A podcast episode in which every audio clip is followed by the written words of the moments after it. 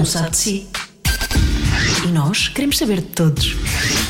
Cada um sabe de si. Com Joana Azevedo e Diogo Beja. Acho muito importante começar o programa desta semana dizendo que estou de férias. Não estou cá, estou cá, mas não estou cá. Pois é, isso é incrível porque Não é? o Diogo Beja está de férias esta semana, mas ao mesmo tempo conseguimos ouvir a voz dele. Ainda que ele não esteja cá, ele- tu nem estás em Portugal, ou estás? Estou em estás Portugal, em Portugal, estás em Portugal. Sim, sim. Mas não estás. eh, Não no estou estúdio. perto, não estou perto, estás não, estou no perto, estúdio. Estás longe. E estou, estou, estou de férias eh, com a esperança, marquei estas férias exatamente naquela semana, aquelas semanas de grande calor, sabes? Estava, não se aguentava. A pensar, e toda a gente dizia, ah, não vais ver mais, agora até maio.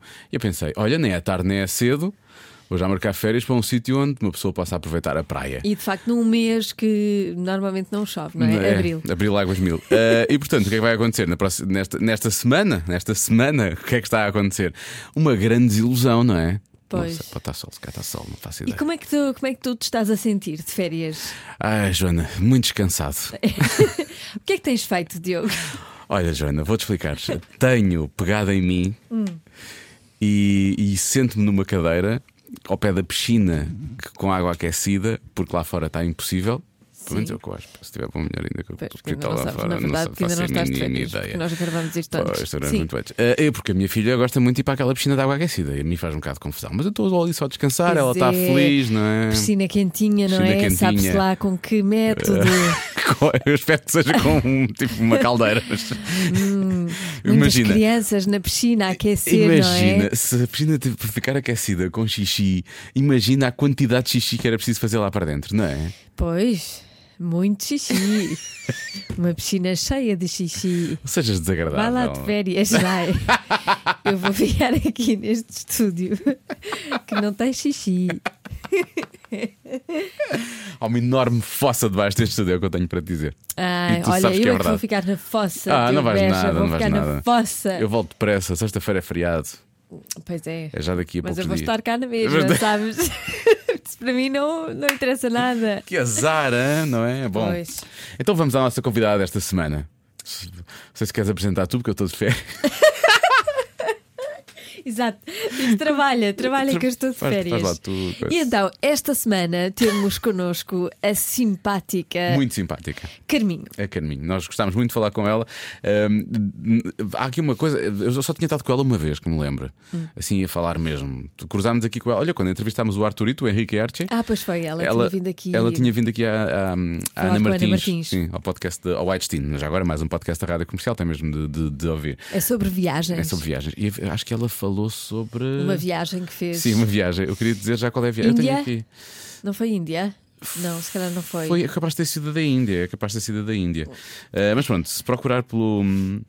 Se Sim, procurar procure, pelo. faça alguma coisa Sim, também, também não é? podemos ser sempre nós, quer dizer, somos sempre nós, sempre Quer nós, dizer, o Diogo nós. está de férias. Eu- Eu, estou cansada porque estou a, traba- a trabalhar demasiado. E eu já estou cansado por estar de férias e estar a pensar nisso. E portanto, se calhar fazia alguma coisa também. Não, Eu acho que- não custa nada. Eu acho que é Índia, por acaso. Eu não tenho aqui. Eu tenho acho que ideia que é, mas se calhar não é. Estava aqui vendo também nos meus podcasts, mas acho que é Tenho ideia de Acho é tanta coisa e depois afinal não Ah, é. tanta coisa, tanta coisa. Como o tempo, eu também pensava que estava bom tempo e olha para isto. Bom, enfim, não vamos falar sobre isso. Ah, a Carminho foi incrível, falou-nos das viagens, falou-nos de, de, porque, que- porque que o fado entrou na vida dela, porque que nunca mais saiu. Ah, e depois decidimos inaugurar um novo jogo no final do, do programa ah, e, e ela respondeu também sem problemas, portanto. Ah, pois foi. Pois foi. Ficou ali a pensar. mas depois que responde... Mas depois respondeu. respondeu. Portanto, vamos lá, Carminho, no cada um sabe. de si. Cada um sabe de si. Com Joana Azevedo e Diogo Beja. Então perguntei se havia alguma coisa especial. Ah, não, neste programa nunca se sabe. Agora não sei se é nunca se sabe, ou nunca há nada. Sim, que dá. Ou nunca se sabe. Tudo pode acontecer. Não, é, é um bocado. Estás tem um bocado a ver como a conversa vai fluindo, basicamente é isso. Tem a ver Sim. com isso. Não... É preciso pôr João? Se quiseres, se te quiser. sentires confortável a ouvir-te, sim. Sim. Há quem use, há quem não use. Ok. Tá bom para vocês. Mas diz-me uma coisa, já estou a gravar. Ok. Tu, eh, estás com receio, é isso? Não me sinto nada ameaçada. Estas duas tristes figuras. Não, isto pode ser muita coisa. Agora, ameaçador não é de Não, certeza. ameaçador não é de Não. certeza. Não, não. Não te sintas Não, mal, só, não há só problema. agora é que eu percebi as duas tristes figuras. Não, nada. Se vocês são, são eh, até muito afáveis. De, de- Ah, Obrigado. Somos, somos mansinhos. O tom de voz é manso, agora nunca se sabe o que é que pode acontecer. Oh, isto começa assim com o tom de voz de manso e depois terminamos com perguntas super difíceis e coisas muito. Vamos a isso. Mas tu, tu és uma. Agora, eu não ia nunca por aqui, mas já que estamos a falar disso, que é o caso do ameaçador e não sei o que disseste. Não, vocês não são ameaçadores. Tu tens assim algum curso de defesa pessoal, alguma coisa assim do género. Tu pareceste-me que te conseguias defender quando disseste isso, percebes? Acho só- que, acho que a vida vai, vai nos ensinando a fazer isso aos Ok. poucos. E, e o, que- o tu podias perguntar era: já te sentiste completamente sem skills eh, de- para defender? E eu iria dizer: sim, já fui a maior totó eh, que, que as pôs no mundo, mais inocente, acho eu. Eh, Fomos todos a dada já altura. foi. é? Fomos Exato. todos, Era o mas, que eu ia dizer, mas, fomos todos.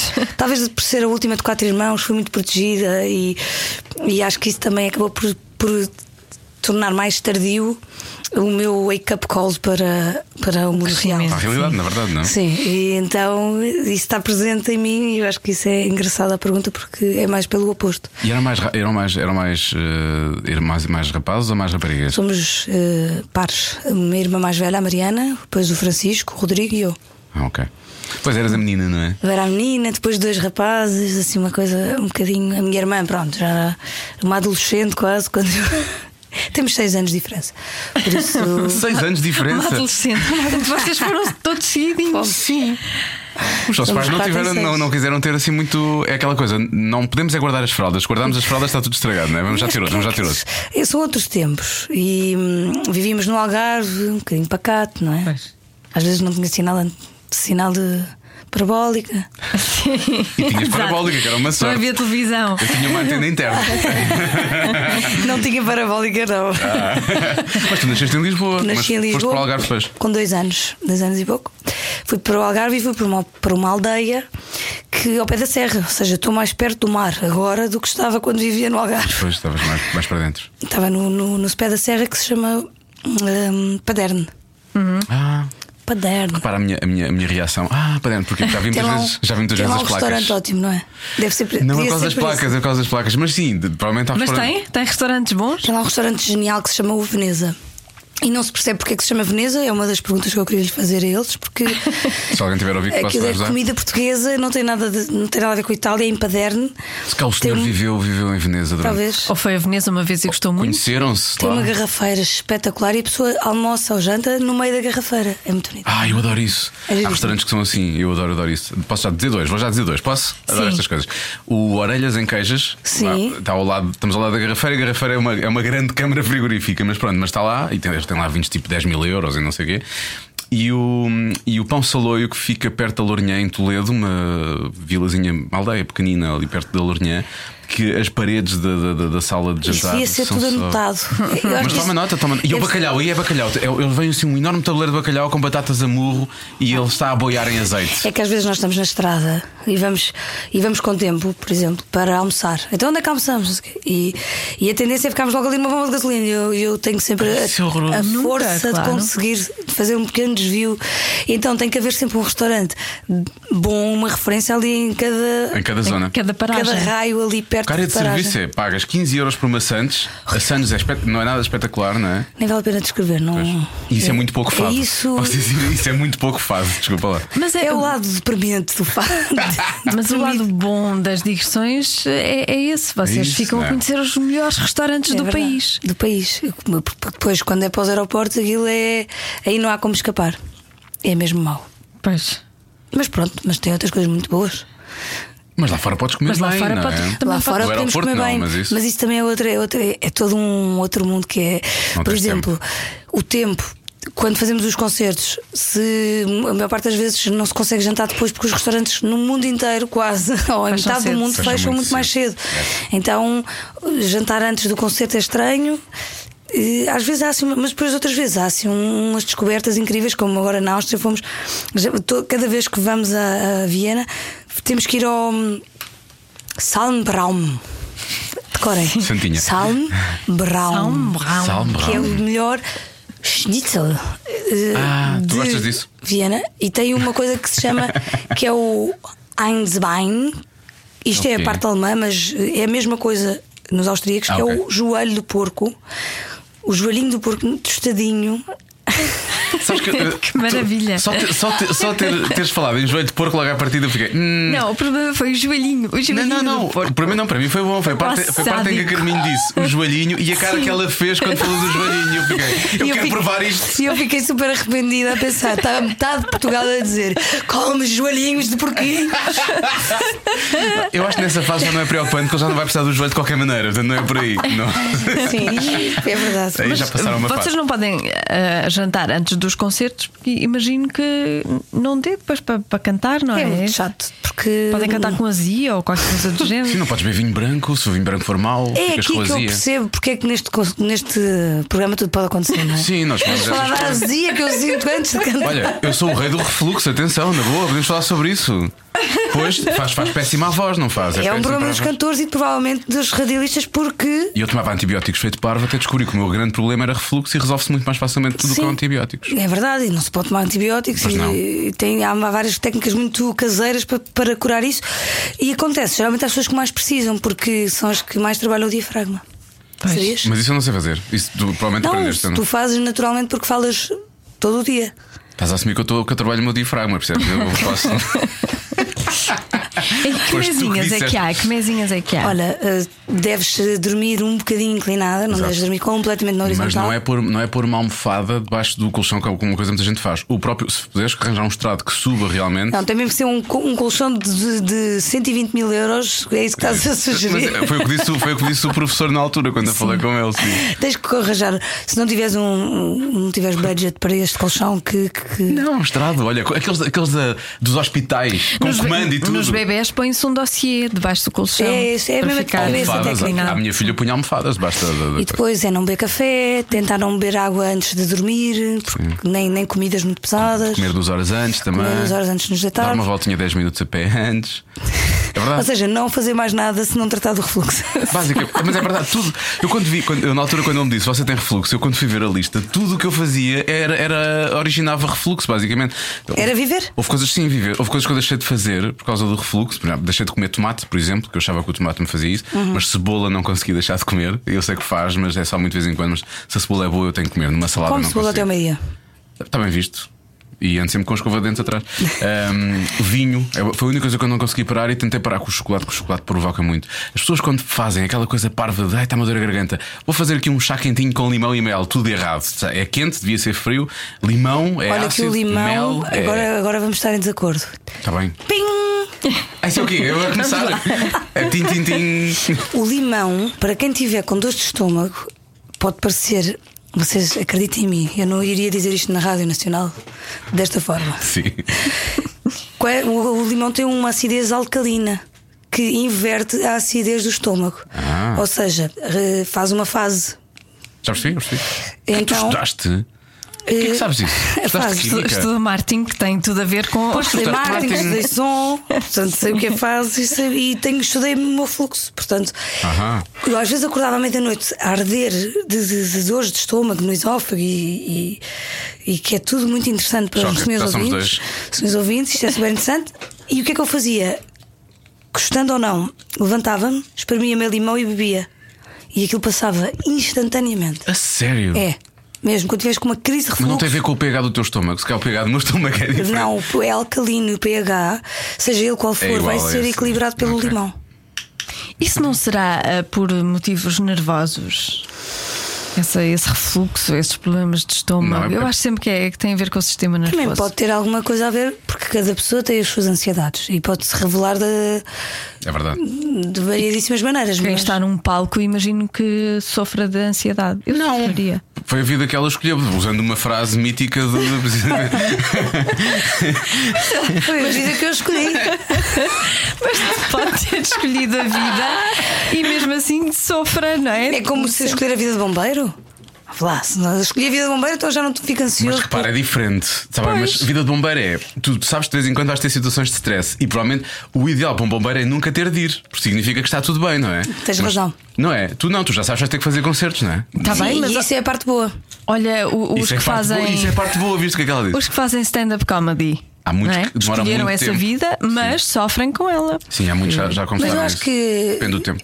É assim, sinceramente, o que faz sofrer não é o facto de ter de encarar um público. Uh, Eu acho que um artista tem uma ansiedade natural de expressar e de, e de conseguir exprimir aquilo que realmente sente. E é isso que eh, acho que, na minha opinião, que vai separar o artista do, do performance, do performer, uhum, performer uhum. Do, da pessoa que gosta de ou de cantar, ou de, ou de exercer uma atividade artística, porque nem todas as pessoas que o exercem são artistas. Também não sei exatamente como é que isto se distingue.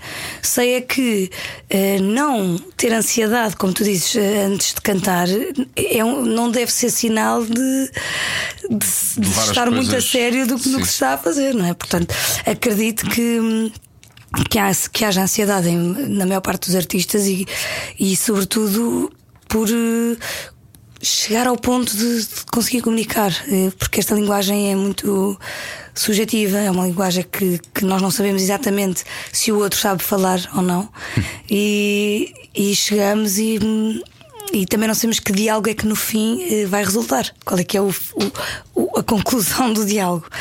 Que é um bocadinho como vir a este programa, não é? é repara como demos a volta, agora de dar a volta, não é? Quando se fala de refluxo, depois acaba a ser. Eu não, queria, eu não queria falar disto já, por acaso havia outras coisas que eu queria falar antes, mas podemos depois dar a volta outra vez. Uh, como é que tu fazes essa, essa distinção? Ou seja, há várias coisas aqui, não é? Há a Carminho intérprete, há a Carminho compositora, há a Carminho que vai para cima do palco, há a Carminho que tem o seu lado pessoal. Tu, tu, tu, tu, tu crias uma personagem, efetivamente. Faz terapia. Faz... Pronto, é isso. Este programa serve para fazer terapia, nós fazemos terapia aqui, acredita? Isto é verdade. Não tenho dúvida. É assim, há, há que haver uma. Hum, eu não sei, há, há que haver uma naturalidade e uma simplicidade no ato de, de deixar as coisas correrem. Eh, quando eu comecei a, a assumir as, as canções que, que, que, fazia, as letras que escrevia, as canções, e neste disco é algo completamente natural, isso isso começou também a tornar-se mais, mais simples e a fundir-se de uma forma muito própria. Natural. Porque também quando eu escolho as canções de outros, quando eu peço uma canção e escolho, e, e aí sim, se calhar é aí que está a, a, questão toda, que é eu escolho mesmo só que eu gosto, eu não aceito uma coisa, ou cantar uma coisa só porque vou fazer um favor a alguém. E isso é uma, uma condição que se deve pôr à partida de, de compromisso com quem, a quem se pede uma canção, porque nem sempre nós queremos cantar certas coisas e os compositores nem sempre vão escrever aquilo que nós sentimos. E é tudo perfeitamente natural e, e aceitável, todas as pessoas percebem isso. Ou quando tiras alguma coisa de um livro que realmente diz respeito, aquelas canções passam a ser tão tuas como se, como se fossem escritas por ti. Portanto, eu já às vezes fico. Não é que eu não saiba exatamente quais é que eu escrevi ou não, e, e eu não me atiro logo para as que foram escritas pelo Pedro Homem de Mel, estás a ver? como quem diz, ah, já nem sei se fui eu que escrevi isto ou não. Mas uh, quando estou a cantar, canto uma outra história. Não, não me estou a cantar a. Estou a cantar-me a mim, a, inter, a, a compositora deste tema. Eu não me estou a lembrar se fui eu que escrevi ou se foi aquela pessoa que escreveu. Eu estou é a seguir a linha interpretativa que eu desenhei também para, para sentir aquelas palavras e, e, para muitos às vezes que me remetem no momento em que estou a cantar que, que são inesperados. Aí sim, são muitas vezes vou parar a lugares, a memórias que já não, já não me lembrava, a coisas que já não, que já não sabia, sensações e sentimentos não faz mal, eu percebo, eu percebo que estás a ficar emocionada, eu percebo que se bata no microfone. mais profunda e outras vezes não, não se sente nada. Isso não é fazer terapia também, de certa forma? Ah, então não é? Ou obrigar a fazer? Quer dizer, não sei, porque eu acho que a terapia eh, pressupõe que tu te trates, não é? E que tu compreendas, ou seja, racionalizes as tuas emoções e aquilo e os teus comportamentos.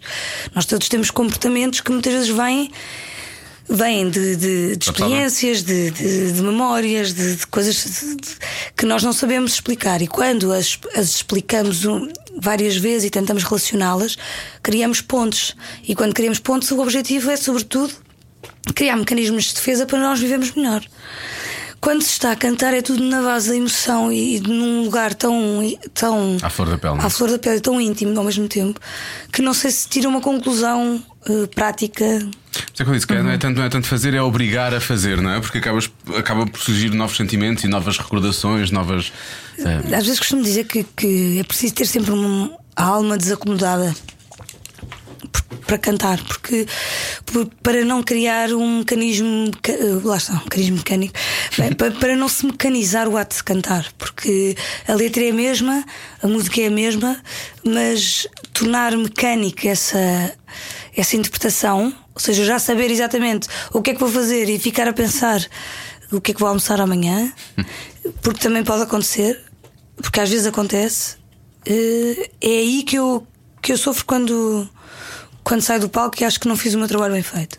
Então o objetivo é estar sempre, de alguma, de alguma maneira, a desacomodar-nos, a tornarmos aquilo único, especial, aquele fado, mesmo, mesmo que eu tenha cantado sempre. Há um fado que eu canto em todos os concertos e que, que sei que cantei em todos os concertos da minha vida, desde o primeiro até hoje, que é o Escrevi Teu Nome no Vento. Sempre, sempre, sempre. E é sempre. É, é difícil, parece um clichê, parece uma, uma mentira, mas é sempre diferente, é sempre especial, é sempre. Qualquer coisa me traz novo a- aquele fado, é impressionante. Talvez porque gosto mesmo muito dele, me identifico muito com ele e, e, e, e dê espaço à ambiguidade. Ok. Que se for uma história muito objetiva, não há muito Não há, espaço. volta, não há grande volta que possas dar, não é? Sim. Ah, não é? Mas isso depende do público ou não?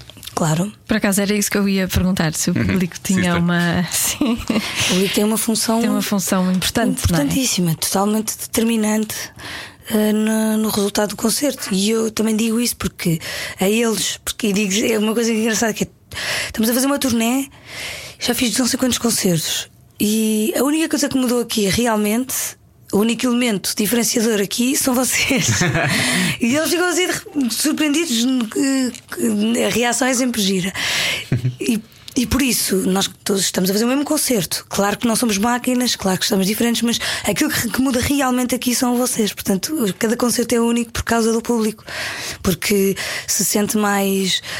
hum, entregue, mais reativo ou mais tímido, ou- e todas as reações devem ser encaradas com, com respeito, porque nem todas querem dizer o mesmo. Ou seja, um público em silêncio não quer dizer que não esteja a gostar. Eh, depende do sítio e depende de quem é. Pode Até porque tão- o fado tem muito aquela coisa silêncio que se vai cantar o Sim. fado, não é? Por exemplo, no- em países como Japão. a Áustria ou assim, onde, onde eles estão muito habituados a assistir a concertos clásicos, só começam a bater palmas quando acaba de soar o último harmónico da guitarra. E cá em Portugal é quando eu acabo. Está toda a gente em cima das guitarras, sim, já estão a bater palmas. Isso é uma mudança drástica na reação e naquilo que nós sentimos em cima do palco, porque de repente parece. Aquilo acaba. eh, Quero esquecer, mas cada vez há mais vento. Tran, tran. e nós ficamos assim, um segundo, mas Em suspenso, eu Ai, não gostaram, ai, não gostaram. o que é que aconteceu? Isso foi a primeira vez que isso me aconteceu, porque saí do concerto, mas depois no último, quando acaba o concerto, antes de, de acabar, as pessoas estão É a bater apoteose. eh, numa, numa alegria que era idêntica a de um outro público que reagiu de maneira diferente. E eu fiquei, vocês acham que eles gostaram ou que eles não gostaram? Eu não sei, isto foi logo no início. Depois quebra o padrão já é diferente. Quebra o padrão da reação e nós temos que aceitar a diferença cultural. E essa diferença cultural também é muito rica e traz-nos muita, também muita matéria-prima. Eu não quero que seja um clichê, mas muitas vezes faço esta pergunta, portanto é um clichê de certa forma. Mas qual é assim, o público mais eh, estranho para o qual já, já atuaste? Mais estranho. Mais estranho assim, mais diferente, vá. Não quero chamar estranho, estranho parece ter uma conotação negativa. Não é estranho. Mas, mas por ser exótico, por ser longe, por ser. eh, Depende, por exemplo, eu falei do Japão, não sei se já foste tocar nos. eh, Ainda não fui ao Japão, mas já fui à China eh, e à Coreia, por exemplo. Ok. Que para nós deste lado. Vou são- assumir que foi a do Sul, não é? Sim. Assumiste bem, infelizmente. Infelizmente, sim. Hum, eu, por exemplo, estamos aqui deste lado, parece que a China e a Coreia estão tipo a 10 minutos de carro, não é? Porque eles são parecidos. e são dois públicos completamente diferentes. Por exemplo, os coreanos parecem portugueses a reagir. Ah. Estranho, estranhíssimo. Os chineses talvez sejam seja o público mais distante, a par de, talvez assim dos nórdicos que também são muito quentes eh, de outra maneira, mas talvez os coreanos sejam os mais estranhos porque Os chineses. os chineses, desculpa, os, os chineses são mais estranhos porque eles não têm medo. A sensação que eu tive das várias vezes que lá fui foi há um certo medo de, de não estar a corresponder com aquilo que aquela linguagem pretende. Percebes? Ah, portanto, eles não sabem qual- o que é que é suposto, que como é que é é- suposto Como é- reagir. Qual é a, a- a regra? Quais é que são os códigos daquela linguagem? Então, Devias fazer um manual. E depois era traduzido para cada língua, para cada vez onde tu ias e. sim, isso, é- isso não é nada não é nada mal pensado. E, e o manual acabo por fazer eu quando falo, só que depois lá poucos percebem inglês. Pois. E eu chinês eh, só arranho A algumas sério? coisas. Aprendeste Ni Hao. Aham. Tchê, Yeah. tchê. Eh, Agora já me tramaste. É obrigado. Ah, tá bem. É só isso. Portanto, eu só arranho essas duas palavras em chinês. Portanto, não sei dizer mais nada. E, e os coreanos, que também não percebem muito, nem todos eles inglês, porque não é. Não é necessariamente uma coisa unânime que as pessoas saibam falar todas muito bem inglês e que percebam uma portuguesa a falar inglês, não é? Que depois também ainda tem esta nuance. Ahm, reagem com uma. levantavam-se, ficavam tipo. tipo indianos a ver Bollywood, não sei. É outra das experiências mais incríveis que eu já vi que é ir ao cinema na Índia.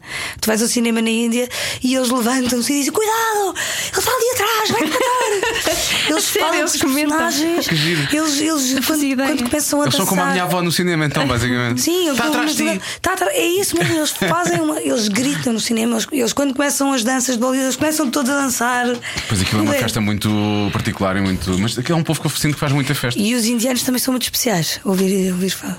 Porque também tem, uma, também tem uma música muito especial e são muito sensíveis. E, e o facto de também terem muito mais tons na sua escala musical faz com que lhes pareça muito mais natural a escala do fado, que é uma escala que é uma escala árabe. Ah, ok, já percebi. Hum. Eu estava a perceber o que tu querias dizer, percebes? Os tons são sempre os mesmos, já percebi. Os tons que são usados no, no Os tons musicais, Sim, ok, ok, musicais, já desculpa, percebi. porque, porque o, na Índia e alguns países ali do Médio Oriental. Sei que aquilo soa quase tudo ao mesmo, é por causa quartos disso, tons. sim. Tem, os, tem tom, nós temos tom e meio tom, que é o, por exemplo, o, Fá e o Fá sustenido, é meio tom acima. Eles têm o Fá, o, o meio Fá sustenido, o Fá sustenido, o 3 quartos de Fá sustenido, 3 quartos de Fá sustenido e, e o. Isso é que é, naquela, é, Sol. naquela- é naquelas eh, faltas maradas que eles têm? Não, é, é, é na frequência, estás a perceber? Por isso é que eles cantam. Andam ali, ok, Esse som também existe para nós. Nós é que não usamos. Só que nós não usamos na nossa, nas nossas escalas, na nossa música. E então para eles é mais simples e mais natural esta hum, escala eh, arábica eh, de onde vem o fado, na verdade. Olha, vês? Estás a ver? Aprendemos coisas neste Desbloqueadores de conversa para quando estivermos no elevador na Índia, agora já sei. Meio tom. Eu sei que vocês têm uma coisa aqui incrível. Ele vai falar do Taj Mahal. Não, não, não, não, não, meu menino, estou a falar da escala. Nunca vais saber se quem é que é desafinado ou não na Índia. Exato. Joana, para ti é o sítio perfeito, tens que ir para lá. É, pois é, pois Já é. viste? É o sítio perfeito. Lá Pois. pode. Anime leva a cantar. Aqui sou desafinada, lá são os meios tons És um e quartos de tom. Lá és Sim. uma bollywoodesca, basicamente, é isso. Um, eu por acaso não, ia já, não queria já falar das viagens, mas vamos falar das viagens. Tu, quando estiveste cá com a Ana Martins no Ai Destino, vá ouvir esse, esse podcast, falaram sobre a, a tua. o teu- foi bastante tempo, tiveste quanto tempo na Foi. Índia? Naquela altura tive dois meses e meio. Dois meses e meio. Mas isso foi uma viagem. Foi na altura em que tu vi- estiveste um ano a viajar. Foi parte dessa viagem. Foi é? parte, foi o princípio. Isso, as pessoas vão ouvir no podcast da, Certo. da Ana, podemos falar das outras todas. Porque eu acho que é uma coisa gira. Tu foste para fora para te encontrares cá dentro, na verdade, porque tu cresceste em casas de fado. Sim. Não sei se isso te aproximou ou se te afastou mais do fado, honestamente. Aproximou-me, foi uma. Eu estava agora a ver aqui uma, uma menina, filha do. A Maria do, do Wilson, sim, sim. E estava a dizer, fe- fez-me logo ali uma lembrança de mim numa casa de fato. E pensar, uma criança num, num, num ambiente dos adultos, o que, isso, o que isso às vezes nos pode Causar. ca- causar de bom. Vamos esquecer a parte má, Ah, ok. porque. Que é os copos. Ficar Não, é- até tarde. Claro, que, por, isso é que as, por isso é que as crianças não vão a esses lugares. E por isso é que eu tive uma sorte grande no facto de, no Algarve, quando eu vivia no Algarve, não havia, não havia casas de fado. Então a minha mãe organizava as noites de fado em casa. E por isso eu É um desde que ambiente tenho dois- controlado, é É um ambiente super controlado, é a minha casa, não é? Todo Claro. pijama, quando a minha mãe quer mandar-me para a cama, eu não vou. E, e há esta dinâmica normal. E e eu tenho fotografias de pijama ao colo do meu pai a ouvir, a ouvir fados. E isso é. Foi determinante, portanto, está dentro de mim, não é uma influência que a minha mãe me- me deu, está dentro de mim. São os meus cabelos castanhos, é o, é o facto de eu falar português. Eh, Não foi, eu não digo, ah, eu falo português porque a minha mãe é portuguesa, porque falam, falavam nesta língua. Não, nem sequer ponho isso em questão. Está um bocadinho antes até dos meus pais terem alguma influência sobre mim. E depois, claro que o facto da minha mãe cantar e de cantar bem, de, de eu ficar curiosa e de eu perguntar coisas sobre isso, que me ajudou imenso. Uh, só que estava tão, estava tão entranhado em mim esse ato de cantar com os meus irmãos. Nós, para não discutirmos, andámos aos estalos, minha mãe punha-nos sempre a cantar no carro. e fazíamos muitas viagens para Lisboa, porque a nossa família estava cá. E, e, portanto, Natal, Páscoa, fazíamos essas viagens todas de 4, 5 horas Sim, que não demoravam o que demora agora, exatamente. a cantar o Alorindinha, e, com tudo a quatro vozes. E, portanto, E faziam harmonias Ah, e tudo. harmonizavam e Sim, tudo. sim, Ah, isso é sim. maravilhoso. Vocês eram os Von Trapp do fado. Não. Claro, mas isso não é. Já, já, isso já não é um, um- Uma novidade uma já. novidade. Isso já, já nos chamaram várias vezes Von Trapp. Desculpa. Não, desculpa, mas era só para te dizer que, que tiveste uma ideia realmente boa, porque foi isso que aconteceu. Nós, e, e isso ainda nos une hoje em dia. Nós, na- nas cerimónias da Páscoa e do Natal, às cantam vezes convidam-nos para nós fazermos ah, a parte musical da- das cerimónias. E, e às vezes fazemos. No Natal fazemos. Mas vocês são todos cantores, cantam todos? Cantamos todos. Mas nem todos vivem disso. Mas nem todos vivemos disso. Só eu. Tu vives e disso? eu vivo, eu vivo com isso. e depois O Francisco, o é? Francisco, o Rodrigo é arquiteto, mas também canta em casas de fado, também vai também vivendo com isso. e a minha irmã não, mas também canta muito bem. Ah, o meu cunhado também canta, quer dizer, uma, uma, uma festa. E os meus sobrinhos são obrigados a cantar. Pronto. Mas pronto, e depois, como era tão natural, eu, eu achei que tinha que tirar um curso, estudar, ter um computador, ter um horário para ser alguém, porque nunca me ocorreu que isto pudesse ser uma profissão. Era tão natural como pensar que vou ser tradutora de português para português, estás a perceber? Exato. que, que, que na verdade não, não te ocorre. Em alguns casos, às vezes era preciso, mas. Claro que era, e continua, e isso é importante, não é? Que agora são parentes, já que esta conversa dá para isso. Lembrou-me logo aquela uma frase que eu uma vez pedi ao Chico, quando que gravei uma canção do Chico Buarque. E pedi-lhe para trocar um, um você por um tu. Ui. Mandei-lhe um, um e-mail e disse: Eu vou-lhe pedir uma coisa que não se pede a ninguém, mas você é o poeta desta canção e eu queria muito cantar, estou a ouvir, não sei o quê. E ele demorou imenso a responder, e depois, passado um, um imenso, foi um dia. que eu achei Sim, tipo mas um ano. espera, ele vai responder em 5 minutos. Foi horrível, tipo, foi horrível aquela espera. E depois, no fim, lá veio a resposta e ele diz: Querida Carminho, pensei bem no teu assunto, nos teus argumentos, aceito mudar, mas só com uma condição, desde que eu seja acreditado como tradutor de mim mesmo para a minha própria língua. Ah, muito bom. Portanto, faz sentido. Faz sentido. Faz sentido. De Faz mim mesmo para a sentido. minha própria língua. Pronto, e então eu fui tirar um curso de marketing de publicidade e fui estudar e fui sair de lá com um canudo na mão e um lenço de papel no outro, estava tristíssima. Agora vou ter que ser mais chorar, agora vou ter que ser isto, não é? Tipo, Não tenho mais nada. Mas alguma vez ficaste a, a fazer isso ou não? Não. Ou foste logo fazer a viagem, a tal viagem que Eu um ainda ano? fiz ali uma coisa meio social, percebes, numa ONG. eh, trabalhei porque vinha tentar eh, mostrar que era publicitário, e que sabia comunicar e que sabia fazer copies.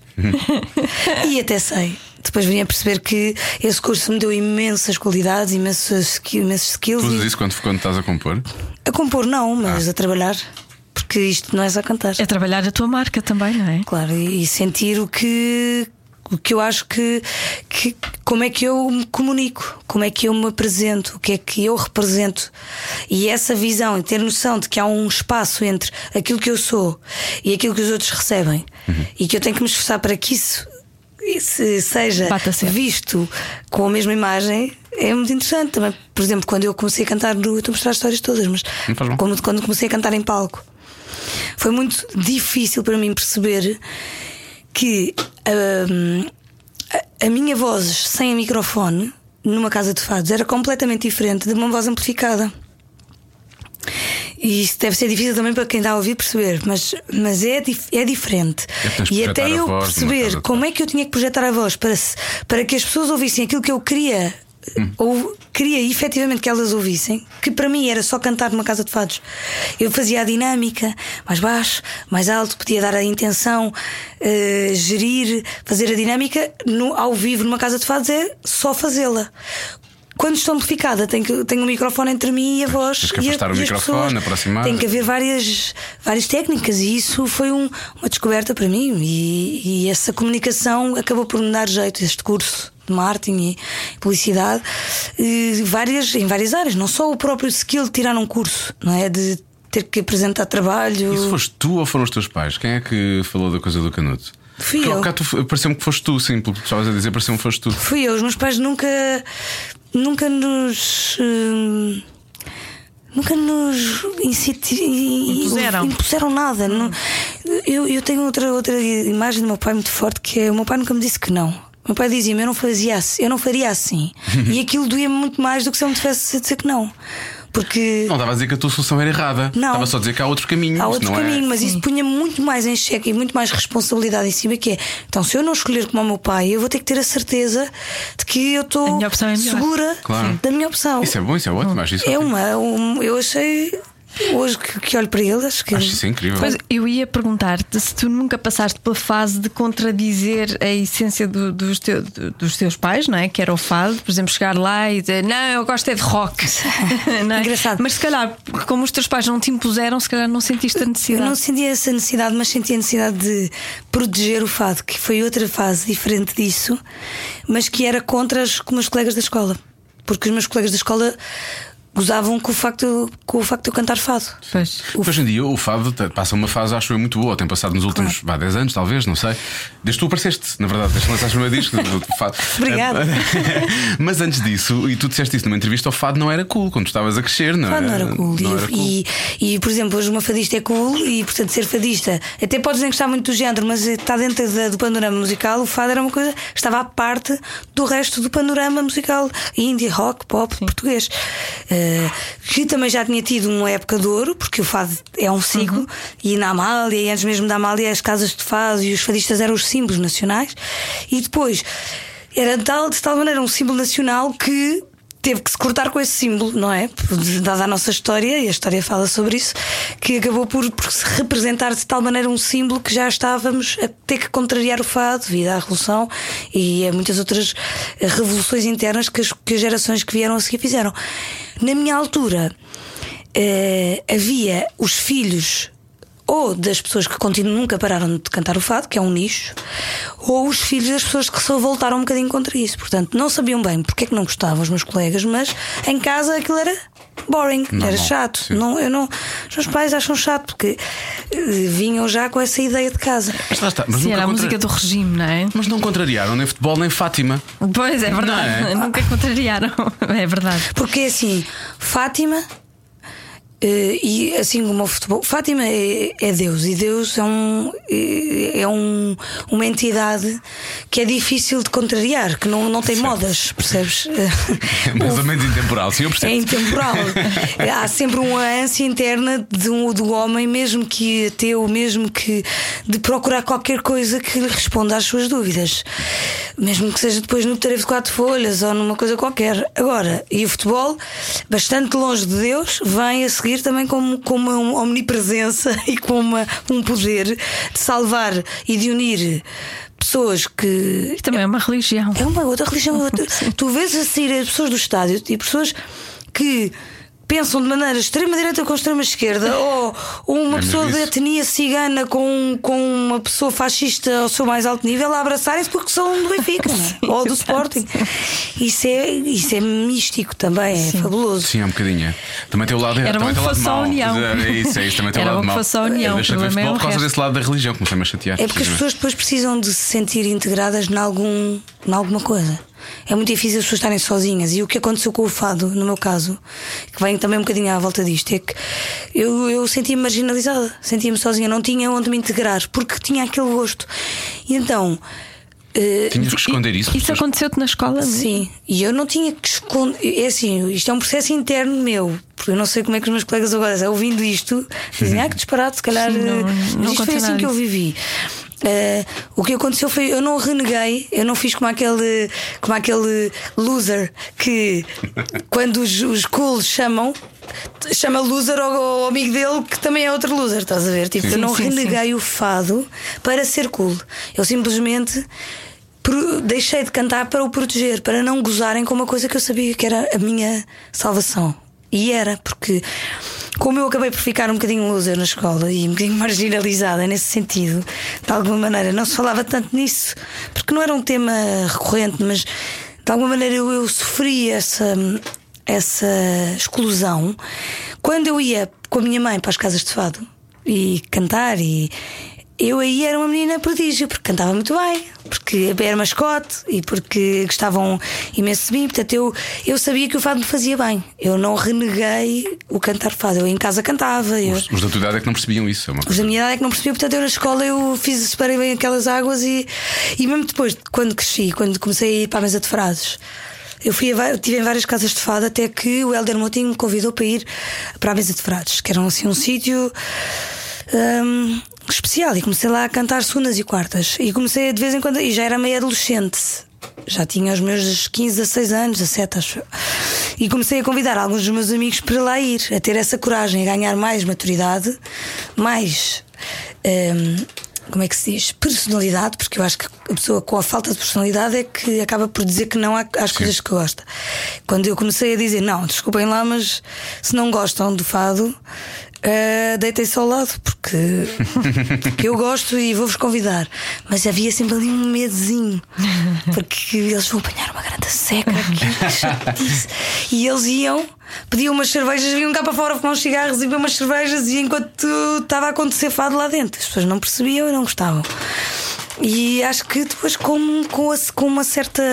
com a geração toda e com as pessoas todas que foram fazendo parte da história do Fado agora, ah, houve um, um renascer nos últimos 10 anos, 15 anos, veio antes de mim, ah, deste, deste género e acho que.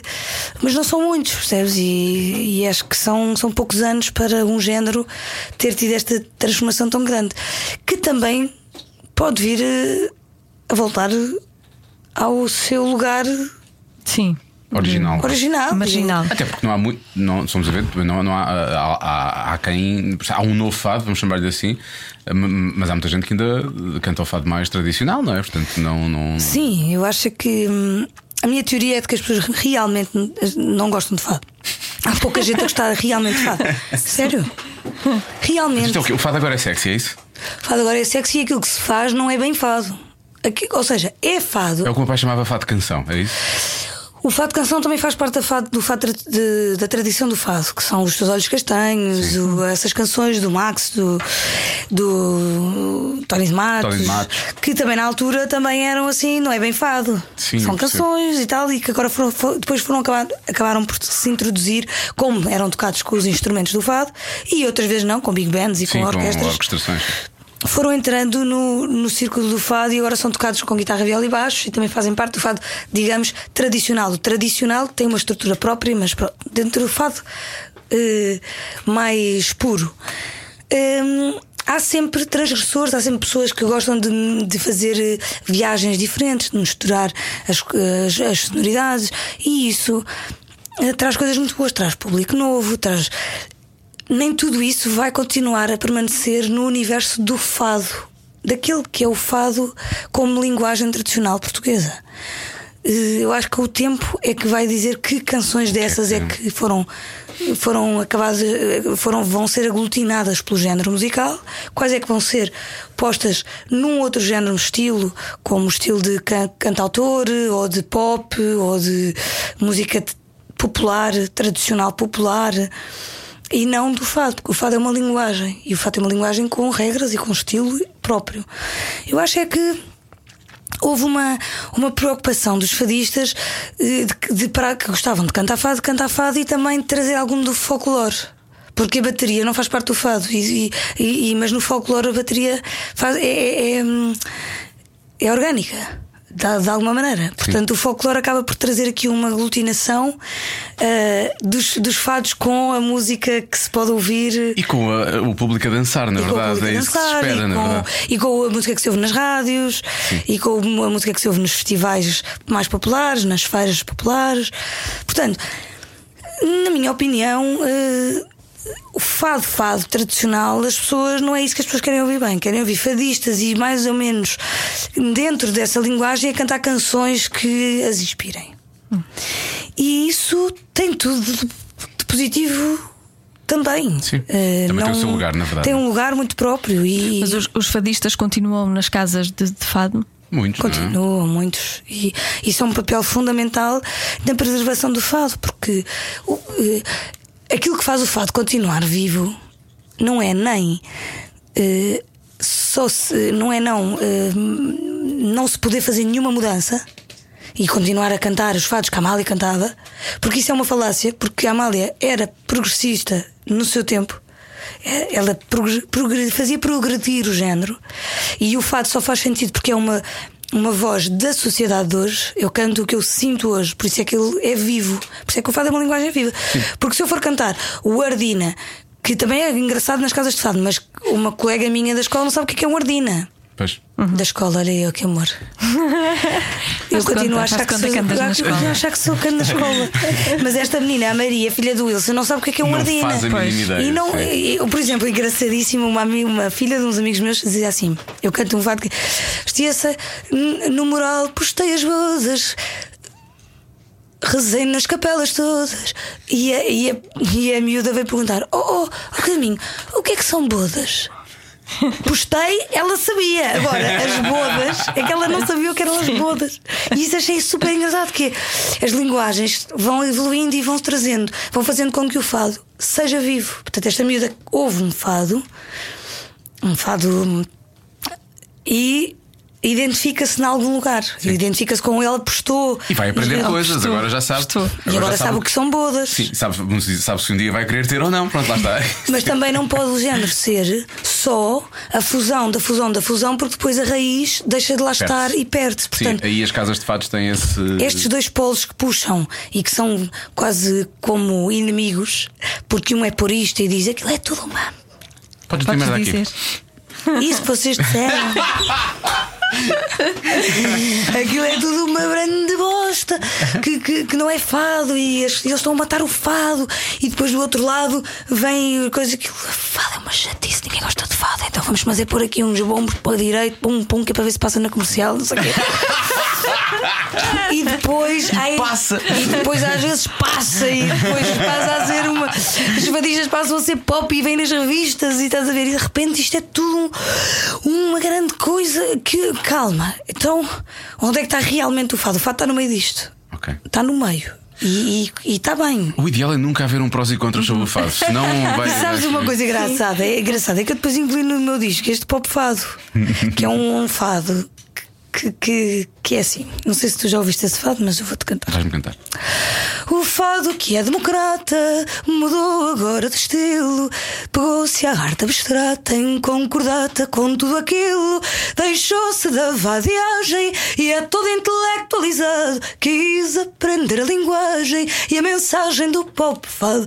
Opa! Pop agora para o fado é popular. Topa pá, o xarope do pop. Pop à tua galope com o pop. Opa! Estão-se nas pop tintas. Os pop lintras são mais popistas que o fado. Popularizado, pop esticado. Pop estarim, pop lista. Pop fadista, sem reina em pop. Arranjou novos modelos para atrair os mirones. Remendos nos cotovelos e os cabelos à Rolling Stones. Existencial nos diversos, rimas de nobres sentidos, teios trinados dispersos, como estes versos muito atrevidos. Opa! Pop agora, pop fado é popular. Topa pá, o xarope do pop. Pop à tua galope com o pop. Opa! Estão-se nas pop tintas. Os pop lintras são mais popes das que o fado. Popularizado, pop esticado. Pop estarim, pop lista, pop fadista. Sem reina em pop. Pum, pum. Em dezenas de programas nunca ninguém tinha cantado. Nunca ninguém Foi a cantou. primeira vez que isto aconteceu. Sabes de que ano é que é este fado? Foi incrível. Não sei de que ano este este fado é. Ia sugerir, talvez, quer dizer, 2017, 18, 19, Eu- eu diria que- 1966. A sério? E foi cantado pelo António Calvário. Portanto, Já é na um- altura havia uma discussão Incrível. sobre É isso. isso que eu É. queria dizer, é que esta discussão do pop e do não pop vem desde sempre. Diziam que a Amália cantava umas operetas, que eram da Ala Alemã. Lá vem a Amália com as operetas do Ala Alemã, aquelas chati- que agora é gaivota. Percebes? Pois. Que é o Com que Voz, que é a Maria Lisboa, que são tudo coisas do Alemã. Portanto, é, é, é- é- por isso é que eu pus este fado exatamente no disco e é tocada a guitarra elétrica, porque na altura, em 66 também havia aquelas big bands assim mais com, com os instrumentos elétricos a fazerem o puxado do fado. E, Nesta perspectiva de que não vale a pena pelear-nos. Não vale- Esta guerra vai existir, ou seja, este, este dilema vai existir, mas é por isto que o fado continua a existir. Porque é preciso o purista que fica indignado e é preciso o progressista que, que, que Explora novos tudo caminhos e que explora tudo e que até se usa o fado para se para poder vender uma coisa que não tem nada a ver com fado, que só usa o nome para poder dizer que é português e porque, porque a, imagem, a imagem do fado é muito poderosa, representa Portugal e quer -se ser ouvida no mundo inteiro. Portanto, dizer-se que é fado é sempre poderoso e é sempre importante. Portanto, são importantes estes dois, estes dois lados que, que lutam entre si e que hum, resultam de uma. É uma construção, é isso, de uma construção. é? Deixa-me dizer, tu és ótima, és, és maravilhosa nos trava-línguas. Tu dominaste completamente. Eu, eu comecei a ver peso a mais e pensei, É como é verdade. que ela não. Eu como é que ela... eu A Sério, foi, foi, sim, sim. foi incrível isso, foi incrível. Mas olha, tenho É boas notícias para ti. No outro dia estive numa festa de aniversário de um amigo meu que é todo do rock. Aliás, acho que a maior parte das pessoas que lá estavam são do rock. E, e uma das pessoas decidiu fazer uma surpresa naquele, naquele jantar, também. Pela, pela ligação que ele tem ao, ao estilo, ele hum, contratou quatro fadistas. De- das casas de fados, precisamente. São pessoas, eu acho que nenhum deles é, é particularmente conhecido, ou seja, não tem discos editados, basicamente. Devem ser meus conhecidos de certeza. Um cristiano, deve Sim. saber quem é, provavelmente. E uh, havia uma miúda que trabalhava lá também. Isto é, ele trabalha na RTP, portanto. Conheci alguns fadistas, sim. de- Devias conhecer de certeza. Ahm, e então, o que é que aconteceu? Portanto, ficámos assim a olhar uns para os outros e tal. É tipo, olha agora fado. E ele próprio que fazia anos. Pá, pronto, realmente a minha festa era aquilo que fazia aqui sentido era fado. O que é certo é que lá está essa coisa da essência do português. Ca- Cada um foi cantar quatro fados, portanto foram 16 fados. E não sei, eram fados pequeninos, portanto aquilo não durou muito tempo. Se formos a ver, foi Sim. 45 minutos, 50 minutos. Sim, uma hora. As pessoas estiveram caladas e ninguém saiu do lugar. E efetivamente todos conseguiram identificar com algumas da- da- da- das. Com da- ou outro. Sim, É porque- impressionante. Porque, tem a ver connosco, mesmo que não, não tenhamos. Meus pais sempre gostaram. Meu pai, acima de tudo, sempre gostou de fado. Cheguei com eles em miúdo a uma ou duas casas de fados e, portanto, fui-me habituando, apesar de não ser o maior consumidor à face da terra. Mas sempre que, que, que estou num sítio onde está a cantar fado, fado, fado, porque era o que eles estavam a fazer. hum, Há sempre uma certa reverência e, há, e há, efetivamente há uma, ligação emocional com. com Eu com- acho que quando eu dizia que pouca gente gosta de fado, eu acho que as pessoas, eh, na verdade, tem que haver uma predisposição Pois. e um ambiente próprio para te pôr nesse lugar de tu que não que, que chegas ao carro, não vais pôr uma. Um, se calhar um, não é o teu hábito, vai- vais pôr outras coisas, mas. Ponho sempre rádio, sempre se rádio. Tiveres por, se tiveres e não foste específico o suficiente. Eu ponho, po- eu ponho podcast, eu gosto de ouvir pessoas Ok, a falar, ok. basicamente. Não, eu estou a dizer é na, Sim, rádio na comercial estação. sempre. Não, é? sim, é, sim, sempre é esta estação, é Se só não ouço uma. Por acaso é verdade, vou dizer uma coisa. Eu só ouço rádio. da rádio Isso comercial. já ouço a não. rádio Isso já comercial. não. Só, por Achas que isso abona a teu favor? Ahm, se eu espreitar- vou dizer uma coisa: se eu espreitar as outras é só para saber o que é que elas estão a fazer, que é para poder fazer melhor. Eu não posso acreditar.